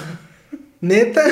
Le dijo No. que no. No manches. Y ya más me manda el mensaje y muchas gracias y así como que gracias, este, chido por tu apoyo, pero no era la idea. Le dije así de, ay, güey. No, Verga. pues, pues sí está. Pues ánimo, ¿qué le Pues sí, dijiste? pues. Pero- Es, es, es bien curioso. Al- algo que me gusta ver es las, los filtros que has hecho en Instagram. Y, la gente así como el de... El Club de los Siete, que ya lo hiciste ahí en Historia Sí. Destacada. De, ¿cómo- ¿Cómo es la frase? Esa está muy chida. Es la de.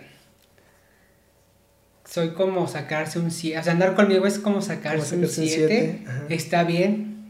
Pero, Pero no, no se puede presumir. presumir. Así, sí, no, esa, esa frase, ¿cómo fue que llegaste a ella? Pues no sé, así pensando en. No sé. Y en lluvias de ideas con amigos o así. Ujú. Pues es que nosotros platicamos mucho de la escuela, entonces también. Te, mi, todos mis amigos ahorita, los principales, de alguna forma, son ingenieros y son güeyes que sacan nuevos, que hacen doctorados, que hacen maestrías, mi hermano también. Entonces siempre están presume y presume y presume sus nueve, sus- hasta sus ocho, ¿no? Y es como de, pues yo salí con, de la universidad salí con ocho, ¿no? De la prepa salí con 7. Entonces fue como, de, yo no puedo presumir este 7, pero está bien, o sea, a mí me gusta. Me ayudó para entrar a la universidad. Sí. O sea, lo pasé. Entonces de ahí agarré que pues el 7 no se presume, pero está bien. Y ya nada más jugando de, pues es como andar conmigo, güey. Y ya le, así es como, como se hace lo de las frases normalmente. Cotorreando con amigos o yo leyendo algo, escuchando una canción. A veces hasta en Twitter te encuentras algunos hilos, algunas frases y ya no, como tal, no las ha- hago igual, trato de modificarlas, pero más a mi estilo, entonces lo ya. tropicalizas a, Ajá, a- tu, a tu exactamente. forma. Ok, Es- eso está... Hace, hace poquito tomé un curso de stand-up y literal así se hacen los chistes. O sea, se tallerea con alguien, obviamente tú lo piensas, pero platicándolo con alguien más lo empiezas a pulir. Llega el momento en el que ya es el chiste así perfecto, por así decirlo, pero sí fue platicando con gente. Entonces, eso, es- eso está chido. Es, es una buena forma de, de tener la frase perfecta para el público. Así es. Y realmente platicar con otra persona también tiene que ser una persona que esté como en tu anda, como en tu pedo, como, no sé, tus compas con los que, con los que te vas a, no sé, a veces yo tengo amigos con los que voy y nada más voy a su casa, me echo una caguama, platicamos chido. No les la pedota del año, pero somos tres, dos, tres, cuatro personas. Y está, llega hasta las 6 de la mañana, ¿no? Y no nos cansamos. Seguimos, platicamos y platicamos y platicamos y platicamos. Y está muy chido. Entonces ya como que platicar con esas ciertas personas ya, ya te ya saco mi materialcito también. No, no te llega a pasar que alguien llega y te dice, oye, esta frase, úsala. Así que te digan una frase. Mucha banda me manda frases, pero también, o me mandan muchas ideas. Y hay ideas que me gustan y así, y hay ideas que no me gustan, pero también, no sé, como que pienso que, que, o sea, alguien más como tal lo pensó, entonces yo pienso más que esa persona podría ser, usarla, esa, usarlo, usarlo ellos, Ajá. que- o esos proyectos en lugar de dármelos a mí, pues, que los hagan ellos, porque al final de cuentas yo tengo mis proyectos, y la mayoría de las frases que hago, pues las hago yo o, o no sé, en, el mi pedo. Ujú. Ya si yo requiero, hago una pregunta, hago una dinámica para sacar frases, ya es diferente, porque ahí sí se las estoy pidiendo, ya que es... Pero ya que te estén mandando, porque casi te la mandan y casi casi es como de tu obligación hacerla. Hay gente que te dice, este, no, ahí está esa frase, hazla, y es como de, güey, pues sí, si quieres, también este, te lo hago y te lo llevo a tu casa, ¿no? Pero también hay banda que te dice, no, este, encontré esta frase o esta frase me gustó, o hice esta frase y la neta me gustó un chingo que lo hicieras y yo, pues mira, lo- te la puedo hacer y, te la, y la neta no va tanto con mi contenido, pero te la hago y Te la y mando. te la mando o sabes que tengo un grupo en Facebook y en ese grupo normalmente hago como complacencias, entonces puedes entrar a ese grupo también y de ahí, y ahí lo suben esos grupos. ¿Nu- Y- nu- ¿Nunca has pensado en tener un Patreon? Este, siento mucha presión. ¿Sientes mucho que te comprometerías Sí, mucho? porque es que es mucha gente también. O sea, igual no, no, no tanta gente se metería, pero... ¿Quién te- sabe? te- Puede no sé, ser. Puede ser, eh, tal vez, pero sería... Es que he investigado varios Patreons o también está Coffee o no sé qué otros. Así, Y normalmente, le- ajá, y normalmente pues no sé, por 5 dólares, ¿no? O. 2 dólares. Hay ciertos beneficios, ¿no? E incluso hay gente que se pasa y que dice, ¿sabes qué? Este, si compras el más alto, pues te paso hasta mi WhatsApp para que cotorrimos, para que veas mis estados y me conozcas más. Y es como de, güey. como de, no, gracias. Sí. Pero hay gente que hace, que hay gente muy chida que hace contenido cada mes. O sea, haces tu contenido de normal de las redes y aparte tienes que estar haciendo ilustraciones personalizadas para los que te estén, obviamente pues sí te pagan, ¿no? Y todo. Pero siento que también es como mu- mucho, mucho, mucho trabajo y Sí. mucha creatividad y... No, aparte siento que está forzadón, ¿no? Ajá. Siento que es muy forzado también porque, por ejemplo, cada mes te pagan, cada mes quieren un dibujo diferente. ¿no? Y es como de... Pues sí. Sí, ya no, ya no es como el gusto de hacerlo. Pero ah, también es una buena forma en la que lo has hecho así como de recibir donaciones. Eso, está chido. Sí, te donan mucho. Eh, a veces, no sé, es que es como por temporadas, yo creo que también depende de la economía de la gente. Ahorita en la pandemia, pues casi no. Antes sí me donaban más seguido y yo les retribuía con alguna ilustración para ellos, para sus amigos, para su novia, para su ex, para... Normalmente sí. Pero no me agüito si no me donan, o sea, si me donan es porque qué chido que les guste. Este, pero sí casi no les pido nada. Ok, pues eso, eso es una, una forma de...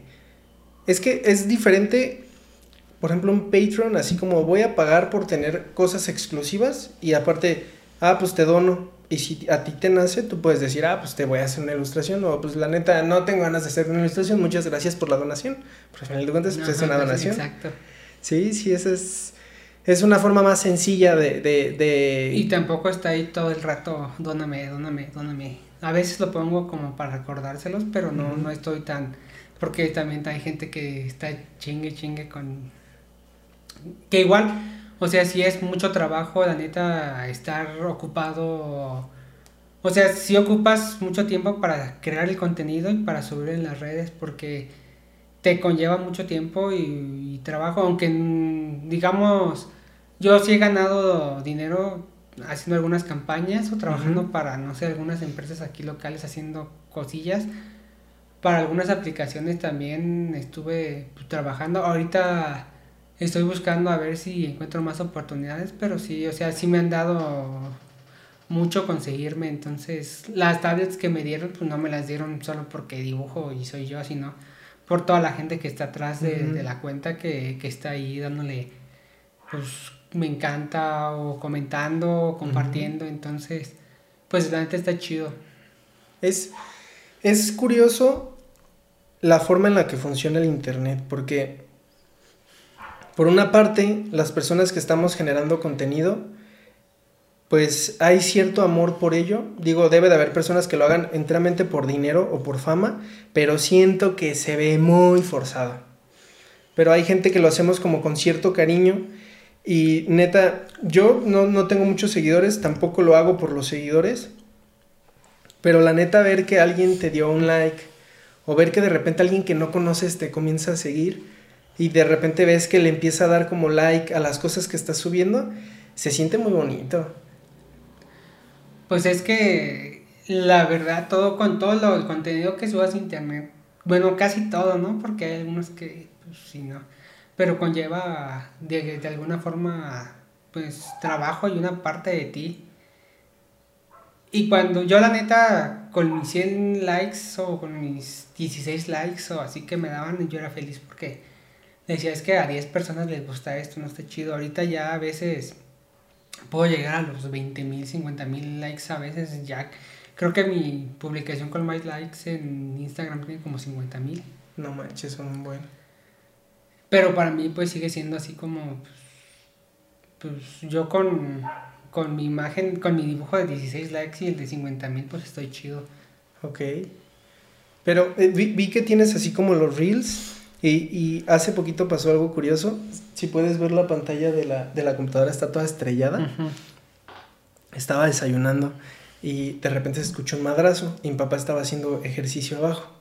Entonces yo tenía así un bocado y me lo quería pasar para gritar así, ¿todo bien? Uh -huh. Y en eso ya me lo paso, voy a gritar y él me grita, ¿todo bien? Y dije, sí, pues yo estoy aquí desayunando, yo creo que se va algo, un madrazo afuera.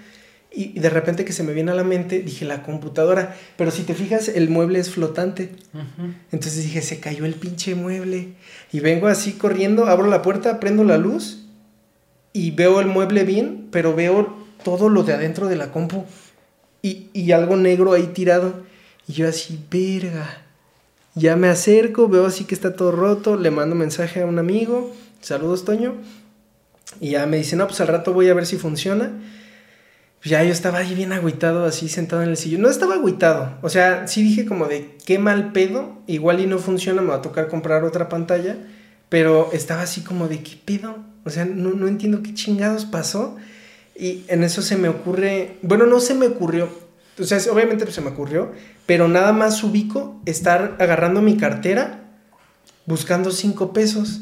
Entonces vengo, los tiro ahí me salgo y empiezo a grabar así de, ah, voy a meterme a trabajar, prendo la luz, abro la puerta y, ah, no mames. Y me cinco acerco así, cinco varos. ¿Qué ya... que sí la vi? ¿En serio? ¿Neta? Oye, qué chido. Por el tabo, el tabo lo creo que lo compartió, no sé. Sí, sí, pero se me hizo viral y tiene 100 mil vistas. Pero estamos hablando que yo tengo 400 seguidores en Instagram. Y cuando vi así que empezó a subir así a lo pendejo, lo pendejo, y de repente mil vistas, dos mil vistas, cinco mil vistas, yo así como de, ah, no mames, de repente diez mil, quince mil, veinte mil, fue así como, ¿qué pedo? Y ayer así llega a los cien mil, es como, no sé, ver que algo se hace viral está muy cabrón. Y es que, bueno, ahorita los, lo, lo que es lo de los reels en Instagram tiene más visualizaciones que, que una imagen. Uh -huh. O sea, yo por ahorita, ahorita no me estoy enfocando tanto en los robots, o sea, me estoy enfocando en los dos. Uh -huh. Pero sí los reels te dan un boom Un margen bien cabrón. Y como son videos de 15 segundos, de, de 30, de 60 segundos, o sea, son, uh -huh. digamos, shots, ¿no? O sea, videitos pequeños. Es lo que hizo como que famoso a TikTok, que son videos que, muy digeribles. En su tiempo a Vine también. También, o sea, son videos muy digeribles porque los ves y sabes que van a durar menos de 60 minutos te guste o no los ves. Sí, pues, porque ahorita va a pasar.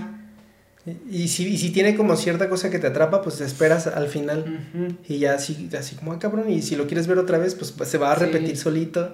Eso, eso está... Es una forma inteligente de hacer llegar el contenido a las personas, pero es una forma brusca hacia las personas porque genera muchísimo ocio. ¿No de, te ha pasado así hecho, que estás? Yo casi, a mí casi no me gusta, o no me gusta, bueno, casi no me gusta TikTok. Por, o sea, sí me gusta, pero lo que no me gusta es que entras a TikTok y pues yo, por ejemplo, entro a TikTok y a veces subo algún dibujo. Uh -huh. Me aviento una media hora subiendo, subiendo, subiendo, viendo a ver qué hay. y te avientas una hora y no te das cuenta y pierdes una hora de tu vida viendo videos. En TikTok es para mí, no sé, siento que la mayoría del contenido es muy repetitivo y muy, este, muy X, pero también de repente encuentras contenido que, o sea, en 15 segundos, en 60 segundos, en 30 segundos ves y dices, no mames, que, o sea, pues te atrapa y uh -huh. empiezas a seguir. Y si es como de, o sea, hay gente que con 30 segundos, con 60 segundos te hace una obra que dices, no mames. ¿Sabes cuál es la cosa? O sea, aquí lo interesante es que tú estás diciendo algo que tú haces. Bueno, sí. Tú con una imagen haces obras maestras que la gente se queda ahí atrapada y se mete a tu perfil y se pone a ver y tienes tantas que están ahí muchísimo tiempo. O sea, acabas de describir algo que tú haces. Pero sí, sí, sí, o sea, sí, realmente sí es este, no molesto, pero ya cuando pasa una hora y dices, debería estar haciendo otra cosa, pero ahí sigues.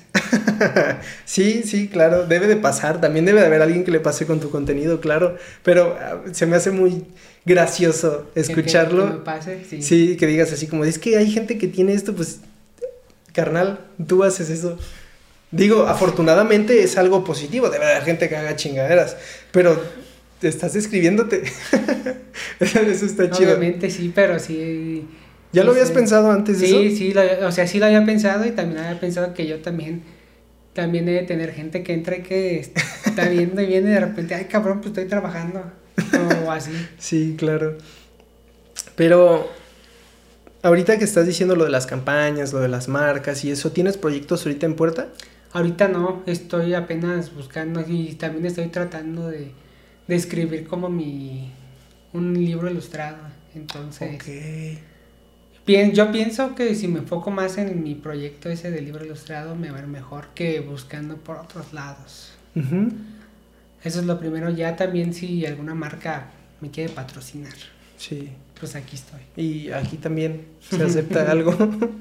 Sí, la neta, la neta está chido. ¿Tienes patrocinios ahorita? Ah, los de las tablets nada Los de las tablets nada más. ¿Es, la, ¿Es el único patrocinio que has tenido? Ok. Bueno, también creo que Sticker Lee. ¿Sticker los de stickers para WhatsApp. Ah, ok. También les hice un, este, un paquete de 20 stickers. Yo ya no tengo el control sobre esos stickers porque pues, se los vendía a ellos. Entonces, no sé, para buscarlos, voy a buscar la manera, voy a, voy a buscar el código para que los encuentren, pero pues ya no me, ya no me beneficia si los descargan no. Pues sí, pues pero pues eh, está chido que tengan ahí, debes de tener ya stickers. Sí, o sea, tengo hechos por mí, pero no, pero creo que no puedo hacer los mismos que le di a Stickerly porque Sí, no, pues Ellos son los dueños de eso. Éticamente tampoco está tan chido. pero debe de haber gente que ya haya hecho stickers. eso, eso debe estar chido. ¿Sabes, ¿Sabes qué me di cuenta el otro día? Bueno, desde que yo, yo edito los videos y también me ayuda alguien que saludos León. Pero yo he ido editando unos, él editado otros, así me la he llevado. Y me doy cuenta que neta, tengo, cada video dura mínimo una hora. Y tengo una hora de gente, así, neta, me pueden hacer memes a lo pendejo de las caras que hago. Y aparte soy muy expresivo al hablar. Entonces, siento que la gente puede hacer stickers, puede hacer memes. Me siento muy expuesto por ese lado. Pero está chido. El, el en el momento que tenga un meme, voy a sentir que voy avanzando. Y es que te puedes viralizar muy rápido por cualquier cosa. Sí. Normalmente, o sea, normalmente ahorita en internet te viralizas, pero por equivocarte. Sí, por decir cosas que no debes por decir, dicho. Exacto. Pero hay gente que se viraliza, la gente que se viraliza por otro tipo de cosas, ahí sí está chido. Hay gente que. Hay influencers que la neta no. O sea, creo que hay uno que se llama Kuno.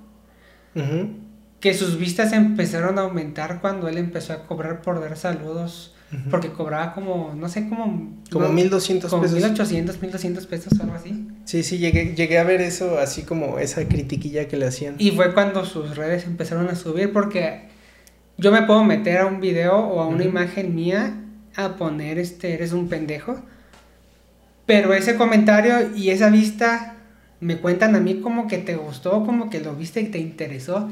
Entonces, a final de cuentas, yo, yo puedo comentar, este, puedo meterme a tirar hate, no sé, a algún, este, a Bárbara de Regil o no sé, a quien quiera, pero le cuenta como una vista, ya sea en YouTube, en Instagram, entonces, entonces eso hace que sus redes se, se eleven y mientras más vistas tenga, las redes sociales comparten más su contenido. Su contenido porque tiene, el algoritmo lo toma como que se está... Y mucha gente se queja de que esas personas están en lugares en los que no deberían de estar porque hay más gente esforzándose. pero esas personas las hacen llegar ahí. Exacto, pero también no tienen nada de malo porque a final de cuentas su esfuerzo está ahí y, puede que no sea el mejor en eso, pero... Pero la razón por la que está ahí es porque le chingó, sí. porque no sé, mucha gente no entra a este mundo de las redes a subir videos, a subir contenido, porque le da miedo el que dirán, porque le da miedo que le digan, no sé, este, su, yo subo un dibujo y de, digamos que de 50 comentarios, tres me dicen que culero esa frase ya la leí, este, pinche tweet, o sea, una frase y pinche tweet del 2013, ¿no? De, así, entonces... y yo no me agüito, yo, o sea, yo sé que, que, la, que, la gente, que hay gente que le va, a, le va a cagar lo que, lo que yo haga y me va a insultar y me van a decir cosas. Pero pues me da X, ¿no? Porque yo tengo mi proyecto y yo sé que lo que hago... No te puedo decir que esté bien, pero a mí me gusta lo que yo hago, entonces si a mí me gusta lo que yo hago, probablemente a otras personas les va a gustar. Sí, claro que sí. Y ah, hay gustos para todo, la neta. Y en algún episodio ya había dicho así como de, si esto no les gusta, la neta, pues simplemente no lo vean. Si algo no les gusta, no es necesario que comenten que les caga, simplemente no lo vean.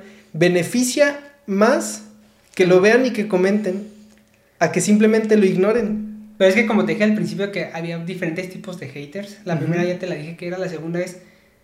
Hay gente que no sé, ese tipo de gente es como, no sé, muy simple, no es nada malo, pero es gente que le gusta estar chingando por lo que sea. Es esa, son esas personas que, que no sé, que cualquier cosa le molesta, que, o que no le molesta, pero sabes que estoy bien aburrido, que, como que me dan ganas de chingar, ¿no? Y, y agarran su celular y se meten a los videos de alguien y les empiezan a comentar mamadas y es como de qué bonito estar chingando. Esa es la frase que, que me imagino que han de decir así como, chingón.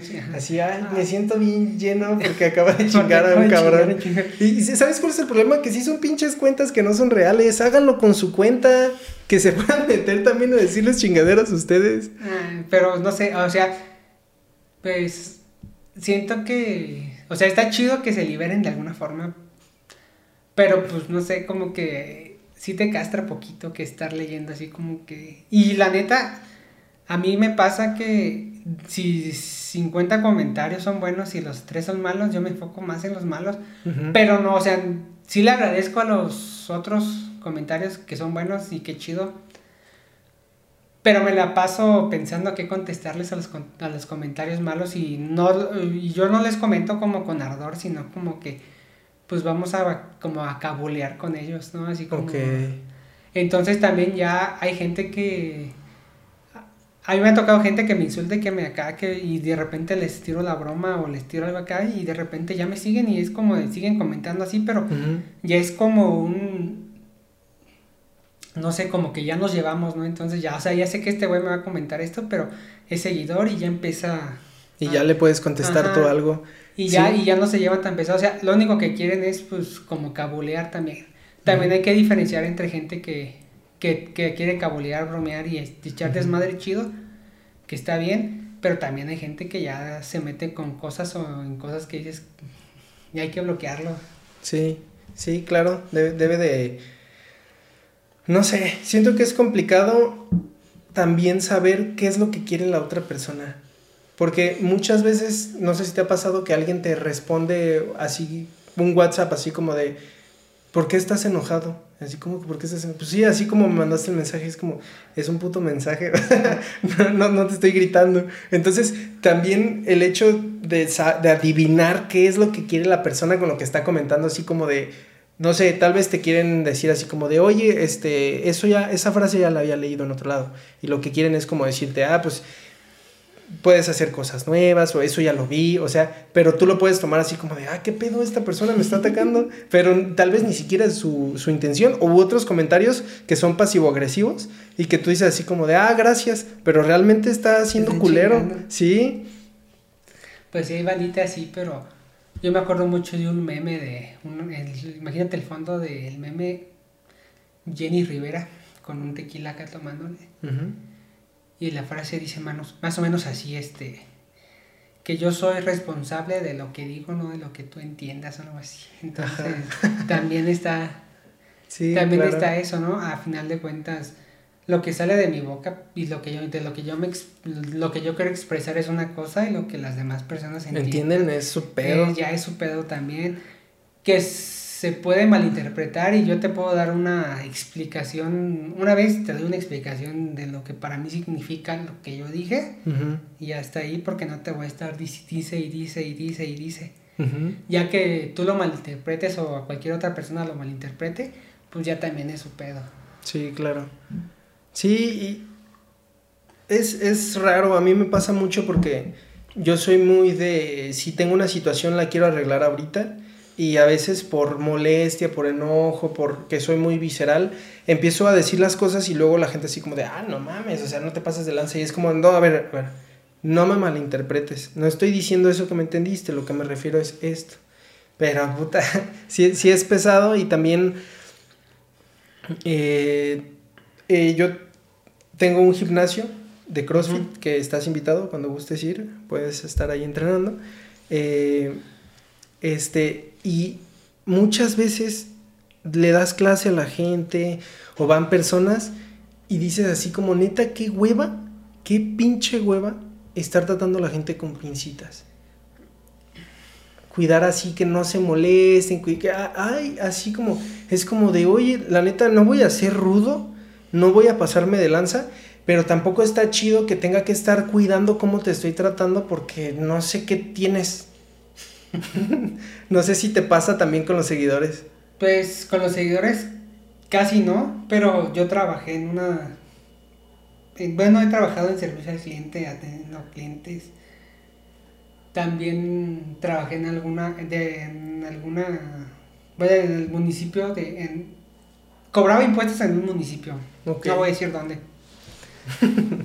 Pero cobraba, entonces llegaba mucha gente y me decían, es que a la gente, nos debemos a la gente, tú trátala bien y así, de repente llegaba una persona y vengo a pagar mi predial, ¿no? Llegaba y te fijabas que era una persona que no había pagado su predial, su predial en 10 años, ¿no? Y ya lo checabas y pues lo clásico que le dices, no, pues son 10 años, debería pagar tanto de predial, pero como solamente son 5 años legales, va a pagar esto y llegaban y te mentaban la madre, que pinches rateros, que que, o sea, y es como de, no, señor, no, este, lo, fíjese, es que lo que pasa es que la ley dice esto y esto y esto. No, es que ustedes se lo inventan y que, que, que, yo quiero ver la ley y yo voy y saco la ley, la pongo en la computadora, la imprimo y se la paso.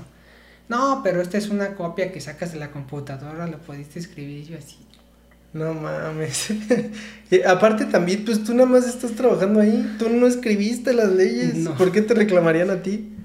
O sea, lo más, lo más sensato sería, oye, hay forma de bajar más el costo, se puede hacer como algo, te puedo pagar a meses. yo, yo, les comentaba porque no se podía, pero la que te aplicaba es, no, pues vaya y busque al presidente y, y mándele una carta y si el presidente autoriza esto, que no lo iba a autorizar, no lo iba a autorizar porque va contra la ley, pues no puedes hacer descuentos de algo. Entonces, pues, obviamente iba con el presidente y como el Ah, por ejemplo, a mí me insultaban y me decían de cosas, ¿no? Y al presidente, ay, presidente, ¿cómo está? Le agarraban la mano, lo abrazaban, una selfie con él y así como que, ya que el presidente les decía, no, es que no se puede porque esto y esto y aparte, ustedes necesitan agua, necesitan luz, necesitan que se pavimenten las... Y así les, empiezan a marear el... Sí. Y de repente ya llegan muy felices, no, sí, aquí está mi dinero. Y pues sí, sí es raro. Y hablando de impuestos, a mí sí me cuesta trabajo pagar mis impuestos. Que los pago, SAT. Ten piedad conmigo, sí pago mis impuestos. Pero eh, siento que es pesado el hecho de no ver en qué se gasta. Porque ponen que yo estoy contribuyendo para que los jardines de todo Morelia estén podados y cosas así, pero también se han visto tantos casos de tanta chingadera que pasa, así de que medicamentos no los están dando, este, o medicamentos, eh, lo que pasó con tal gobernador o no sé qué sea de, de, un lugar, tampoco voy a decir de dónde, este, ni quién, que medicamentos para cáncer era agua. Y es como de, neta, o sea, y se supone que con eso, con mis impuestos, Tal vez no serán los más grandes del mundo, pero se supone que esos son los no, pues es que sí son un chingo porque no solamente pagas tus impuestos de, de, lo que te dedicas, sino cada que compras algo también. Entonces, está pelado. Por ejemplo, aquí en Michoacán, cierto gobernador que ya no va a estar, que le dieron el dinero para pagarle a los maestros y se lo gastan en otra cosa. No mames, sí, cierto, eso también está, está cool. Yo tengo amigos que no han cobrado tres quincenas y es como de... Sí, fíjate que yo tuve un trabajo, ahorita hablando de quincenas, tuve un trabajo donde yo soy muy desesperado y para mí es, por ejemplo, si es quincena, yo te tengo que pagar, pero a veces a mí se me olvida y ya saben, las personas que trabajan conmigo saben que se me puede ir el pedo y, les digo, díganme con confianza, no se sientan así como de que, oye, este, fíjate, no, pues dime, pues si, si no te lo estoy pagando es porque se me olvidó, no porque no te quiero pagar. E, entonces ellos lo saben. Pero soy una persona así como de que no, pues tal cosa, o sea, tengo como cierto toque. Entonces, eh, llegaba la quincena y yo le decía al patrón así como de, ah, ¿sí van a pagar? Y siempre era así como de, sí, cabrón, la quincena dura todo el día y así. Y era como, pues sí, pero a veces pasan tres días y no nos pagan. O sea, yo le estoy preguntando, ¿buen pedo? ¿No es mal pedo? pero sí estaba curioso ese tipo de cosas. Y a mí, yo todavía también llegué a trabajar en, algunos, en algunos lugares que no voy a decir, pero te decían, este, hoy nos tenemos que quedar una hora más o dos horas más y era como de, y pagan horas extras, ¿no? Pero les traje unos, unas pizzas, ¿no? Y, así un refresco para que cenen y acaben y así como de... Así, no, pero pónganse la playera de la empresa. Ah, pero, ajá, dice, no, es que hoy voy por ti y luego por mí.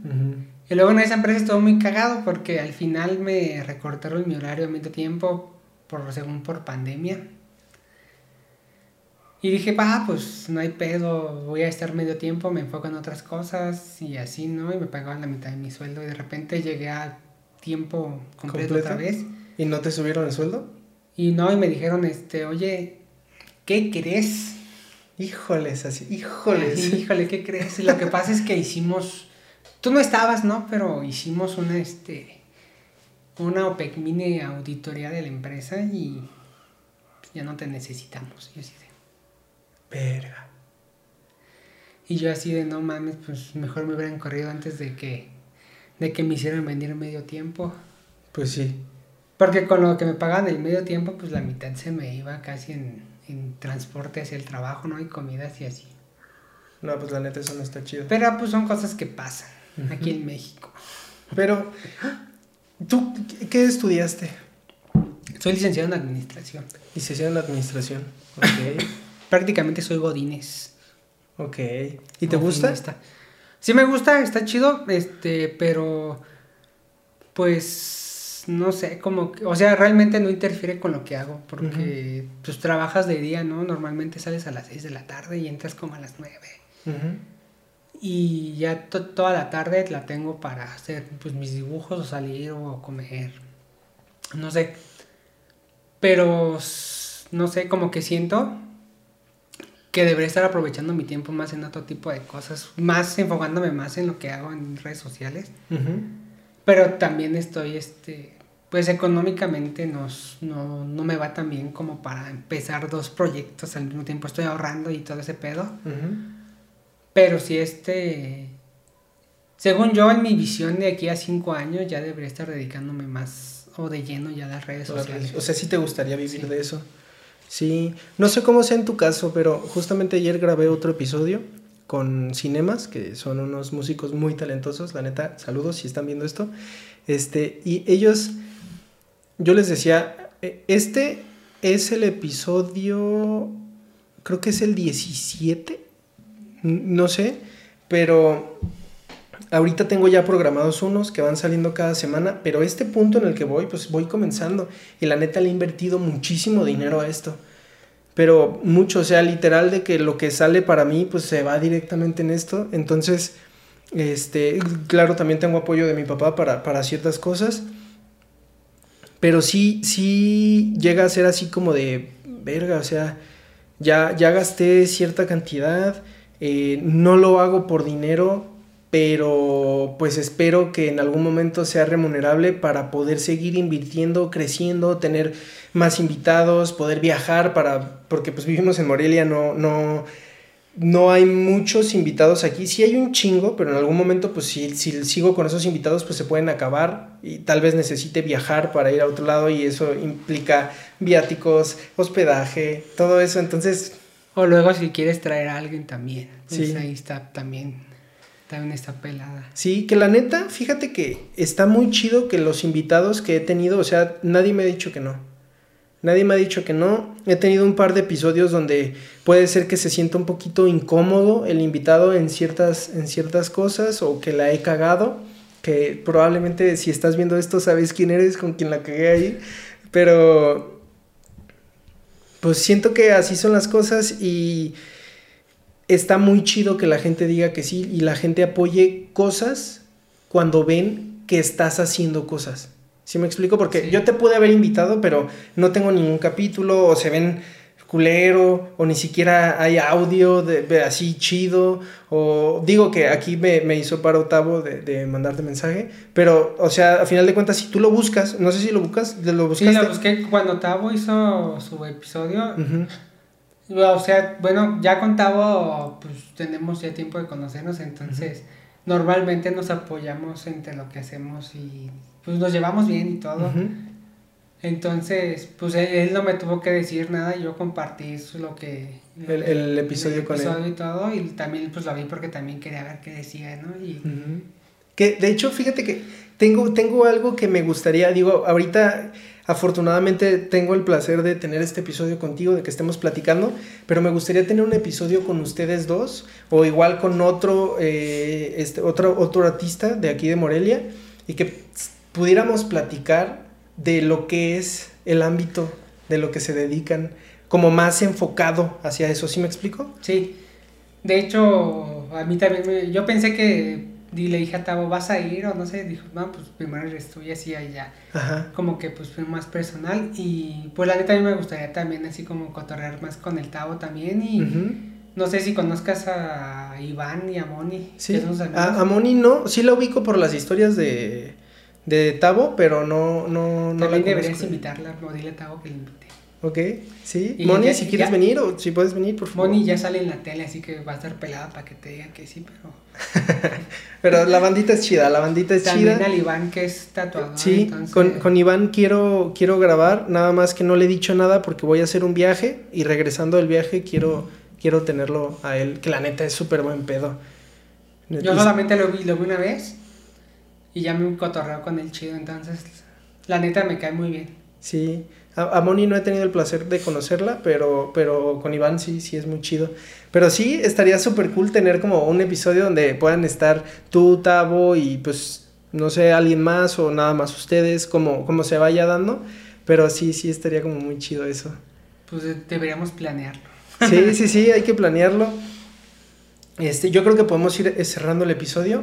Eh, la neta, mm, tiene poco que conocí tu trabajo, pero me hice muy fan. Y la neta, sentí muy bonito escuchar cuando dices que hay gente que en 15 segundos o 30 segundos hace como obras y que te tienen ahí atrapado y pues, bro, tú haces eso.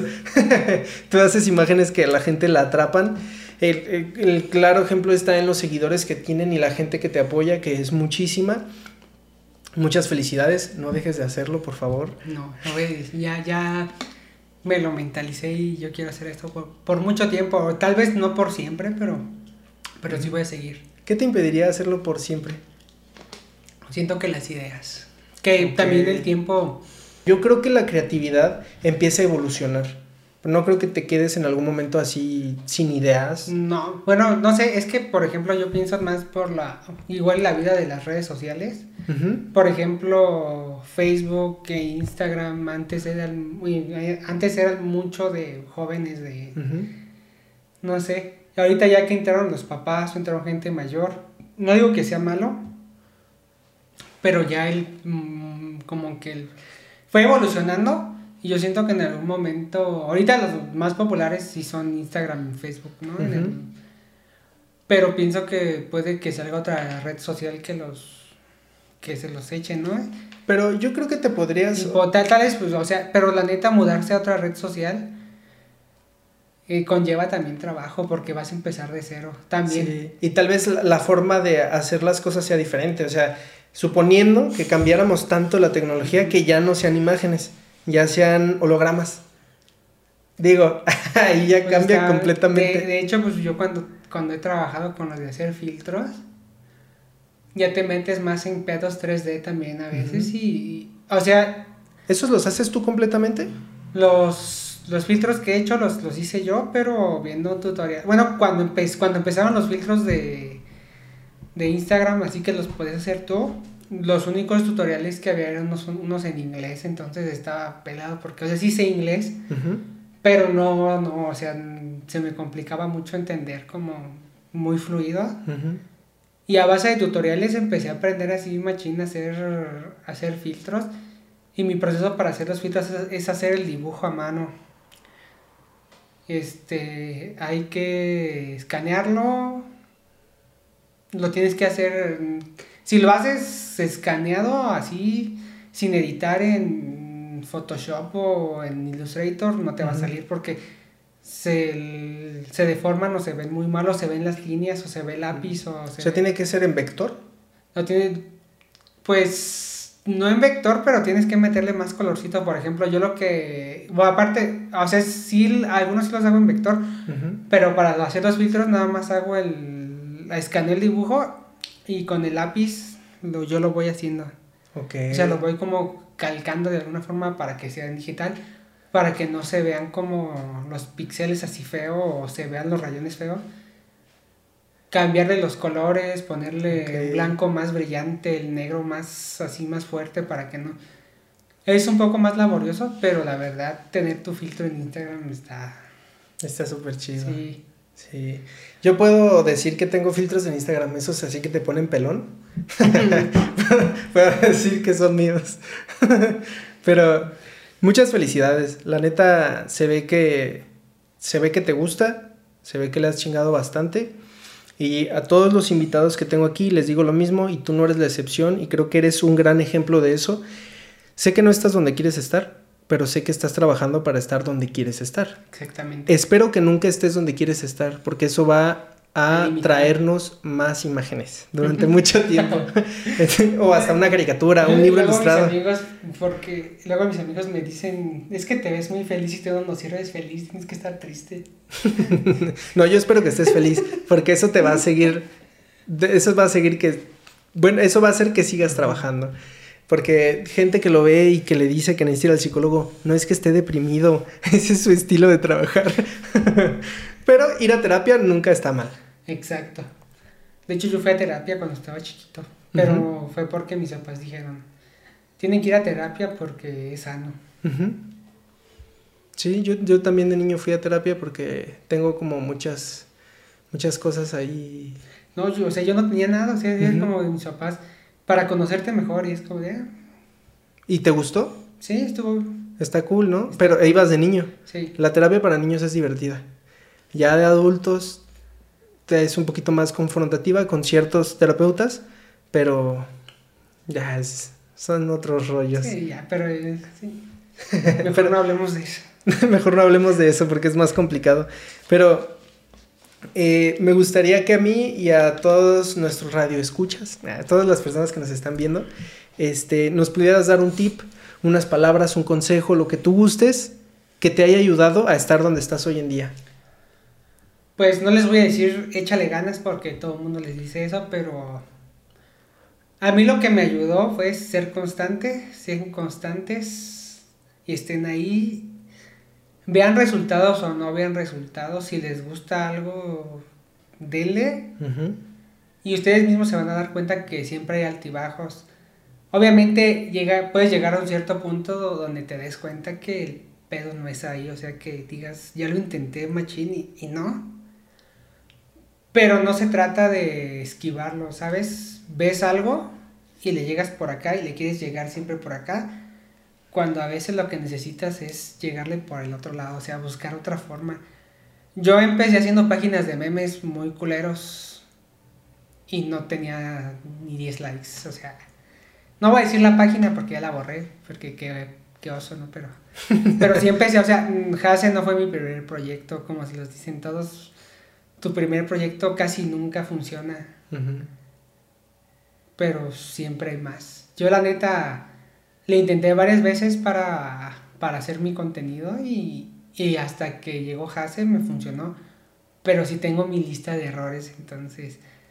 Y tampoco nada les va a llegar fácil, hay que chingarle. Adiós. Fíjate que eso que dices, creo que lo necesitaba escuchar. Neta. Much- muchas gracias. Eso me, me sirvió en, en este momento. Digo, todo lo que nos dicen los invitados, todo lo que me dicen, eh, lo trato de, de poner a prueba porque pues son personas que están haciendo algo. Tal vez unos tienen eh, más trayectoria, otros menos, tal vez unos tienen más público, otros menos, pero son personas que están haciendo algo. Entonces, si hay gente que está haciendo algo, pues hay que escuchar de eso. Entonces, muchas gracias.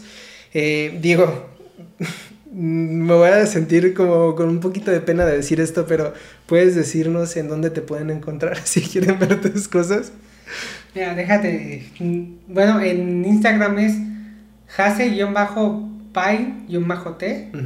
En Facebook es jase-pine-t. En todas, en todas mayúsculas. Y la neta, mi Twitter, si no me lo sé, pero déjame te digo. Es, es jase-pine, todo junto. Ok. Bien, pues ya saben, si no lo siguen, ahí tienen donde seguirlo. A mí me pueden encontrar en Instagram como Noel Patiarro. En Facebook estoy como Noel Patiño, pero es una cuenta normal. No soy mucho de Facebook. Ah, no es cierto, no es cierto. Sí tengo una página, está como Noel Patiarro. Ahí pueden ver también los clipsitos. Ya la abrí, se me había olvidado. Pueden seguirme ahí a mí también. Este, espero que nos podamos poner de acuerdo para el episodio con, con Tavo y platicar un poquito más a detalle lo que es la vida del artista. Sobre todo cuando es alguien que está dibujando y todo eso es siento que es interesante conocer todo eso un poquito más a fondo. La neta sí está chido. Entre, bueno, yo casi no tengo amigos artistas, casi así, casi no. Pero ya que me empecé a juntar con el Tavo y algunos otros ilustradores de aquí de Morelia, pues nos llevamos chido porque tenemos como la misma, no sé si afición o, bueno, no sé, tenemos casi el mismo trip, ¿no? Entonces, y yo siento que los artistas la mayoría entre artistas nos llevamos bien porque como que nos gusta compartir nuestro, no sé, lo que hacemos. Y aparte, no sé, como que si conoces a alguien y ves lo que dibuja o cómo lo dibuja, ya lo vas como, como conociendo si vas analizando ciertas cosas. Entonces, no sé, está chido. Ok, pues espero que se pueda armar el episodio. Debe, de estar bien chingón eso, poder platicarlo. Muchas gracias por venir. Ustedes que están viendo esto, si les gusta, compártanlo por favor. Si no les gusta, no lo vean. No comenten cosas feas. No me digan pinche pelón. Ya sé que estoy pelón. Este. No se les olvide peinarse. No se les olvide el cross. ¿Tienes invitación abierta a ir al cross, por favor? Te ocupo. Está, estaría muy chido que nos pudieras acompañar. Eh, muchas gracias por venir, Jase. La neta, un gustazo. Ay, creo que voy a tener que arreglar un poquito eso porque me gusta mucho chocar el puño cuando termino el episodio y aquí fue un poquito raro.